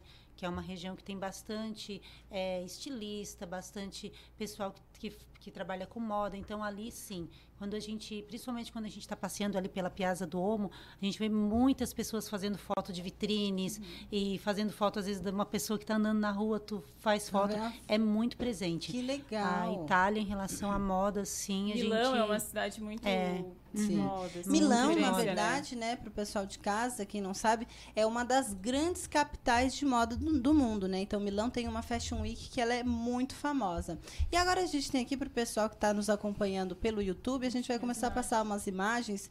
E eu trouxe essa primeira imagem, que ela é de uma grife, que é a Versace, que é uma, uma grife italiana, talvez podemos dizer a grife, a maior grife italiana, né? A- enfim, Itália tem muitas grifes, mas a Versace realmente ela tem um peso cultural e histórico muito forte. Só pra quem tá pelo rádio, é a Jennifer Lopes e a Donatella Versace, Donatella. a atual estilista da Versace, né? Então, esse vestido que eu trouxe, ele é um vestido que ele causou é, muita muita polêmica, digamos assim. Porque ele foi, esse vestido é, foi da coleção de 2000 da Versace, que a Donatella Versace eh, desenhou exclusivamente para Jennifer Lopes.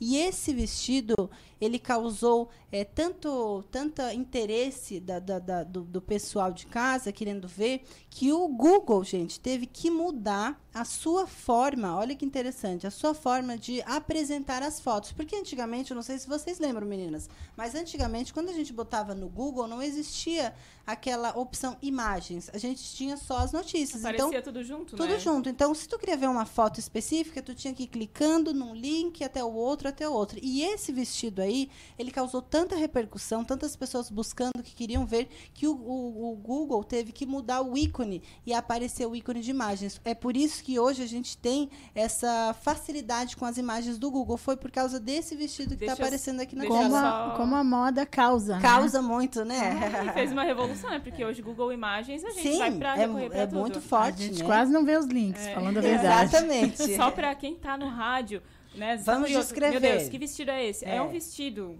é um verde com... É um ver- vestido verde. Gente, é um decotado. biquíni com os detalhes, com os É um tecidos em volta. É um biquíni com alguns panos embaixo. É um Não, vestido é muito isso, bem sexy, decotado. né? Bem, é o estilo bem da moda Uma fenda enorme. Versace, bem a moda italiana. O que, que tu acha, Mag, desse vestido? Tu acha que realmente ele... Dê a sua opinião. É, ele, ele identificam as, as mulheres italianas? Não. Não. Esse é um- muito sexy. Muito Elas sexy, não né? são assim. Não são, são mais clássicas, São mais né? Clássicas. É, muito, elas usam muito mais. Tipo a. a- a Tipo a estilista, Sim, né? tipo a Isso estilista. aí, É bem mais estilista. Elas O vestido da estilista eu já gostei mais, clean. sinceramente. Que é um pretinho básico que ninguém elas mais erra. clean, Dá pra usar no verão, no inverno, É, a italiana é mais assim. Mas eu acho que a Jenny... bom. É porque, assim, é artista, né, gente? Sim, Artista sempre quer causar, eles não vão ir causar, basiquinho, eles é não isso vão ir. mesmo. É um É. vestido também, lembrando que esse é um vestido para o pessoal que está em casa, é um vestido para o tapete vermelho, né? Então, realmente, Uhum. é a celebridade que busca um vestido para um tapete vermelho, para um red carpet, ela procura realmente um vestido que traga uma ousadia um pouco maior do que um vestido é comum que as mulheres do dia a Não, dia usam, né? não nunca, né? Pra Jamais, causar, Tem que usar. jamais. causou, né? Exatamente. É, ela tava ousadia. no desfile. Isso. Assim, não tem brilho, mas também tem vários outros detalhes É, outros que chamam a atenção. Não mas precisa, né? Também com esse corpo da Jennifer Lopes, Nem olha. Vamos ver, Vamos passar para a próxima imagem. Então aí eu trouxe também um pouco sobre, é, sobre as Fashion Weeks e um pouco sobre a, a questão das estampas, como são fortes lá a, a cultura italiana, né? animal print, animal print também, umas estampas muito muito italianas, muito típicas, né? Então esse é um- um- uma das coleções aí. Esse um lembra estilista. muito mais. Te lembra muito mais, Sim. né, Maggie? Ali na a moça que tá com lenço é a Bruna? Sim. Elas usam muito esse lenço, porque ela tem muitos carros conversíveis. então Ah, elas usam muito lenço assim no Aquele cabelo. lenço no cabelo. Sim, usam muito, muito. Penélope. Sim, a gente vê Isso. muito, principalmente nas praias, região do Lago de Garda, elas usam. Aquilo ali é uma coisa italiana. É bem típica, então. As pessoas usam muito colorido lá, por exemplo, a, a cor. Não. são mais não. sérias. Sim. Quando a gente vê alguém de rosa, pode ter certeza que é brasileiro.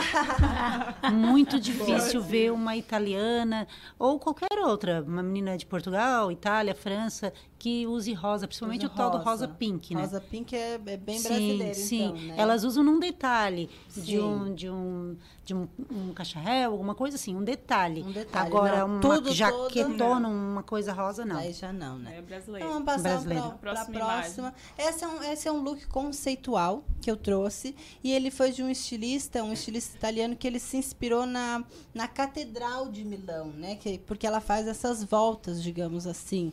Né? Então, tem, traz também aí até um pouco, além da cultura, né? A religião e a própria arquitetura, né? Então, esse é, claro, é um look para passarela. Dificilmente uma mulher Ninguém vai usaria. sair assim na rua, é, gente. Mas é um look para chamar atenção, né? É uma Então, manga bufante que a gente fala? é uma manga bufante, Super super bufante. bufante. e uma saia, um estilo balonê, assim, mas um balonê com um, uma estrutura um pouco maior para poder fazer esse volume todo na, caso, na que saia. É um top aquilo ali? É um cropped, isso Cropped. mesmo, um cropped top. Com manga bufante. Com mangas bufantes. Uma manga é exageradamente, né? Super É um bufante. vestido, é uma roupa, não sei nem se é um vestido. É, um- é uma roupa. É com- Esquisito pra caramba, né? Eu diria. É que é uma roupa conceitual, verde, né? branco, É, de pre- passarela, é diferente do essas dia a dia, que a né? gente conversa assim, essa roupa não é de sair na rua. Não, exatamente. Essa é apenas para passarela, para passar o conceito E lança do uma estilista. tendência, uma Exatamente. coisa. Muito bem, Teresa. Boa. Vamos ver, tem outra imagem aí pra, Temos pra mais gente alguma imagem? comentar. Aqui mais uma, uma, uma, uma,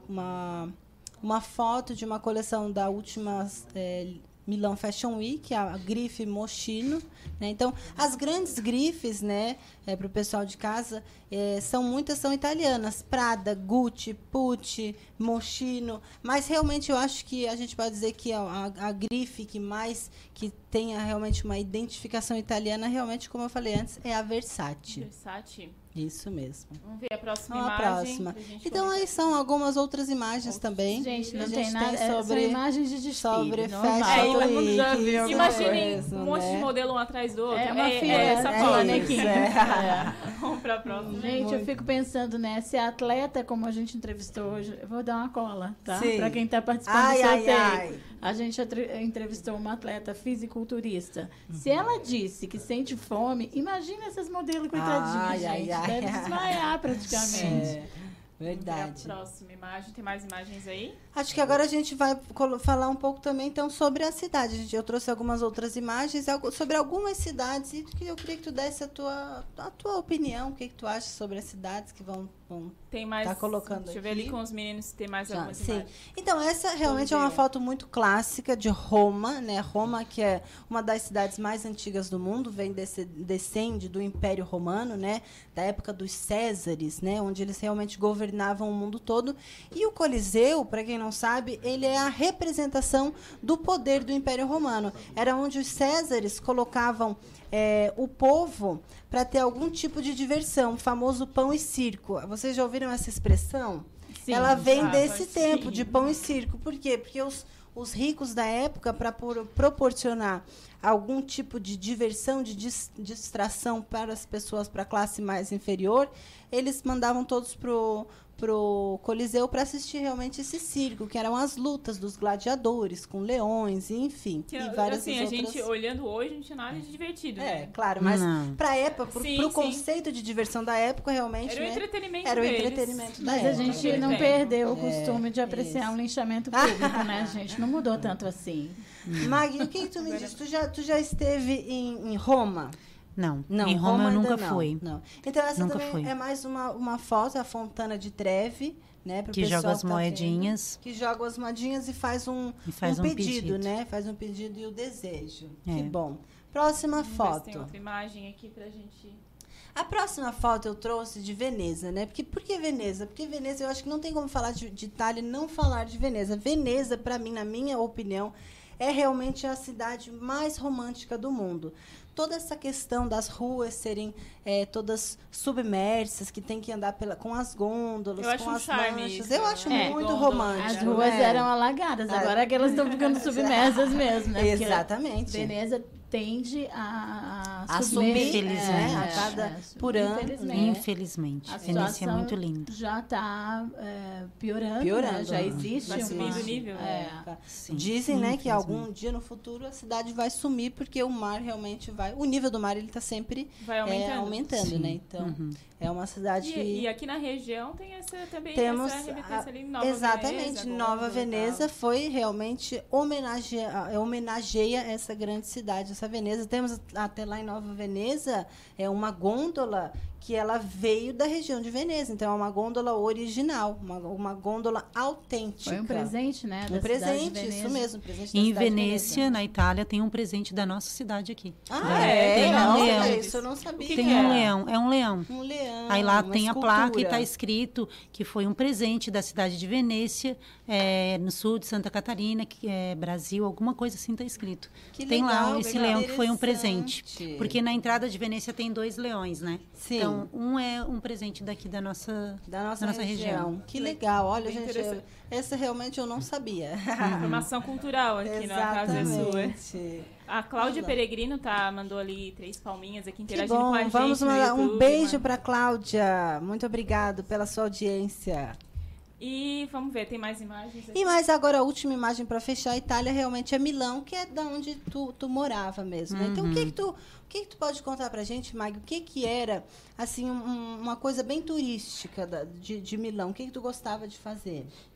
Aí na Piazza do Omo, aí essa, na frente dela tá o metrô. Quando a gente sobe ali no metrô, a gente já dá de frente com a Piazza, né? Sim. Com a, com a igreja do Omo. Essa igreja é muito legal de visitar, não tem custo nenhum. Ah, é a gente pode visitar, é gratuito, pode entrar. Lá vai ter, tem pianos antigos, enormes, lindos. Tem alguns ex-padres sepultados em caixões de vidro. Que é, é interessante, a gente nunca viu Sim. isso, né? E aí em, em Omo tem o castelo, em Milano tem o Castelo Sforzesco, que é lindo, que é o Castelo Sforzesco de Milano. Tem aí também uma das coisas que todo mundo gosta de visitar, que é a loja da Ferrari, que daí Ah, tem sim. várias coisas ali da Ferrari, tem, tem carro, então é linda a loja também. Tem a Galeria Victoria Emanuele, que é linda, que é a galeria onde está Gucci, Guess, onde está As todas grifes, as modas, né? todas as grifes. Grifes. Mas Louis Vuitton, a loja está ali lindíssima. Então é na galeria que é aqui do lado, na Victoria Emanuele. Que e legal. Milano é praticamente é o castelo, a, a Vitória Emanuele. Mas quando a gente chega em Milano, a gente não tem vontade de ir embora. Então a gente acaba ficando horas para admirando apaixonado, a igreja. né? A igreja dá para subir nela ali, em cada pontinha dela que o pessoal tá vendo, dá para te Dá subir pra por subir. escadinha. Assim, Olha é muito legal. E como é que é, Mag, a gastronomia? Realmente a- a- as massas é uma coisa forte? É igual É aqui, como o pessoal É, fala, ah, comida como fala. italiana. Tem diferença. nisso? Ou tem alguma diferença? Tem bastante Tem diferença. diferença? Ela fez uma cara assim, nada a ver. Não, a pizza é muito diferente. A pizza é diferente, Ah, é mesmo. E eles têm uma cultura de alimentação muito diferente. A Ah, gente é? costuma misturar a carne com, com a pasta ou com arroz e tal. Pro italiano, não. É primeiro prato, segundo prato. Ah, primeiro sim. é a, a Ah, salada. separado. Sim, eles não o misturam. Então a gente pede aí o prato principal é aquela massa daquela forma, ou carbonara, ou como tu pedir. Aí depois vem a carne separada. Aí depois vem o contorno, que é a salada. Depois vem o doce. Eles separam tudo. Eles não misturam Não mistura. as comidas como a gente. Gente, que Uma questão de interessante, costume né? mesmo. É. Agora o E deve uma sorvete delícia, tem né? E o bastante, gelato, é, tem bastante Gelato. que se assemelha Que aqui se nessa assemelha. região, sim, Ai, tem. que legal, Tem que bastante bom. que, se assemelha. E como é que é a questão da religião? É realmente muito forte a igreja católica? Tem muitas, Muitos muitas, fiéis? muitas igrejas católicas. Muitas. Muitos então fiéis, tem. né? a- o sino toca o dia inteiro, porque uma igreja toca em horário, outra- então o sino está sempre tocando lá na Itália. Tu tá lá, tu tá ouvindo o Lá sino. sempre E uma cidade escuta. pequenininha tem quatro, cinco igrejas católicas. Nossa, que É, tantas, Mesmo pequenininha e grandes, não são igrejas pequenas. Povoados tem, É. realmente, é forte, É forte, mesmo, né? sim, Que sim. legal. Mag, voltando então um pouco a falar sobre a tua empresa, eu soube que vocês estão patrocinando um grande evento, né? Conta pra gente um pouquinho como é que vai ser esse evento que, que a Benvenuto é a A patrocinadora. gente está patrocinando a Feijiru, né? Que vai ser no dia 15 de fevereiro. A gente vai ter o. Nós temos ali o camarote. Sim. E tem dois sorteios que tá rolando no meu Instagram e na minha página. Passa as vai- tuas redes sociais, então, para os Então, ouvintes. A- o meu Facebook é o Benvenuto Cidadania Italiana e o meu Instagram é Benvenuto Cidadania. Benvenuto Cidadania. É, então ali quem curtir e tal, a gente está sorteando o camarote. Então é um camarote no Instagram para um casal e mais um boné. E um camarote na, na página do Face e mais um boné. Olha, então, pessoal, o camarote é então, para o casal. Corram lá e não, não Fica percam esse, esse sorteio. Lembrando que Benvenuto é com dois T's, não é mesmo? Com um T. Com um T. Com ah, um com T. um T. Gente, falando em Perfeito. sorteio, eu vou dar o resultado aqui de quem, Vamos, vamos quem sortear. ganhou Quem o par os de ganhadores? ingressos. Quem ganhou o par de ingressos do Cinema GNC foi o Gustavo Espíndola, do Balneário Rincão. Ele participou com a gente, ele até mandou a dúvida ali no, no- ligadinho com a gente desde o início do programa. Olha Ele só. que luta Parabéns, jiu-jitsu. Gustavo. Ele que luta jiu-jitsu. ok. Para, obrigado pela audiência. E também o Juninho de Maracajá. Então, só lembrando, para retirar os ingressos, o par de ingressos, aqui no Grupo Catarinense de Rádios, de segunda a sexta-feira, ali na recepção, das 8 ao meio-dia e da 1h30 às 5 da tarde, tá? Então, lembrando, de segunda a sexta, aqui na recepção do Grupo Catarinense de Rádios, das 8 ao meio-dia e da 1h30 às 5 da tarde. Com documento, com foto para Da pra identificação, né? identificar. Muito bem. Muito E bem. a gente- E finalizar, é, eu quero- o último assunto que eu quero trazer contigo, Mag, eu soube que vocês também são patrocinadores de um time de futebol, é isso mesmo? Explica pro, pro pessoal de casa como é que é. Futebol, eu não entendo muito, mas eu posso falar que nós somos patrocinadores do Coroa Bom de Bola. O nosso time está em primeiro lugar. Eu quero dar Olha! parabéns para os rapazes, né, que estão lá todo sábado, estão jogando. O nosso time está em primeiro lugar. E no dia 15 vai ser a final, dia 15 de fevereiro. E é o nosso time. O time tem o nome da empresa, Benvenuto, Cidadania Benvenuto. Italiana. É o nome então, do time. parabéns aí pro time que está em primeiro Time lugar, do Campeonato meninos. amador. Não, é o Coroa Bom de Bola do Coroa Rincão. Bom de Bola Sim. do Rincão. Tá. Olha que legal, Que né? legal. Gente, Muito bem. a gente está chegando, infelizmente, ao, Ao fina- fim. ao fim do programa, mas semana que vem a gente conversa mais sobre isso. Quero agradecer a, a participação de vocês aqui. As- agora são 4h56, sempre lembrando, né, para curtir, comentar e compartilhar as nossas redes sociais, arroba Rádio Cidade em Dia. E Yuri Pizetti, nas redes Então, sociais. qual é? Isso As mesmo. suas Ah, redes Quem sociais. quiser seguir ali, a gente está com o nosso Instagram aqui do quadro Inventando Moda 89.1. Ou quem quiser seguir as minhas redes sociais, eh, tem o Yuri Pizetti ou o Ateliê Yuri Pizetti. Só ir lá e seguir. Nas redes sociais você me encontra como arroba Emanuela Damasceno Justino. E eu sou Terece Carneiro. Só para deixar o último registro aqui, o ouvinte mandou recado, não se identificou, mas é o final 6641. Eh, mandou um recadinho, parabéns pelo programa e pelo tema abordado. Obrigada pela participação e pela audiência. E com isso a gente vai finalizando o programa A Casa é Sua de hoje. Agora fique com Redação Cidade com o Fabrício Júnior e a gente volta amanhã. Tchau, tchau. A tarde está chegando ao fim. É hora de fechar a casa. Você é nosso convidado especial de todas as tardes. Até a próxima. A casa é sua.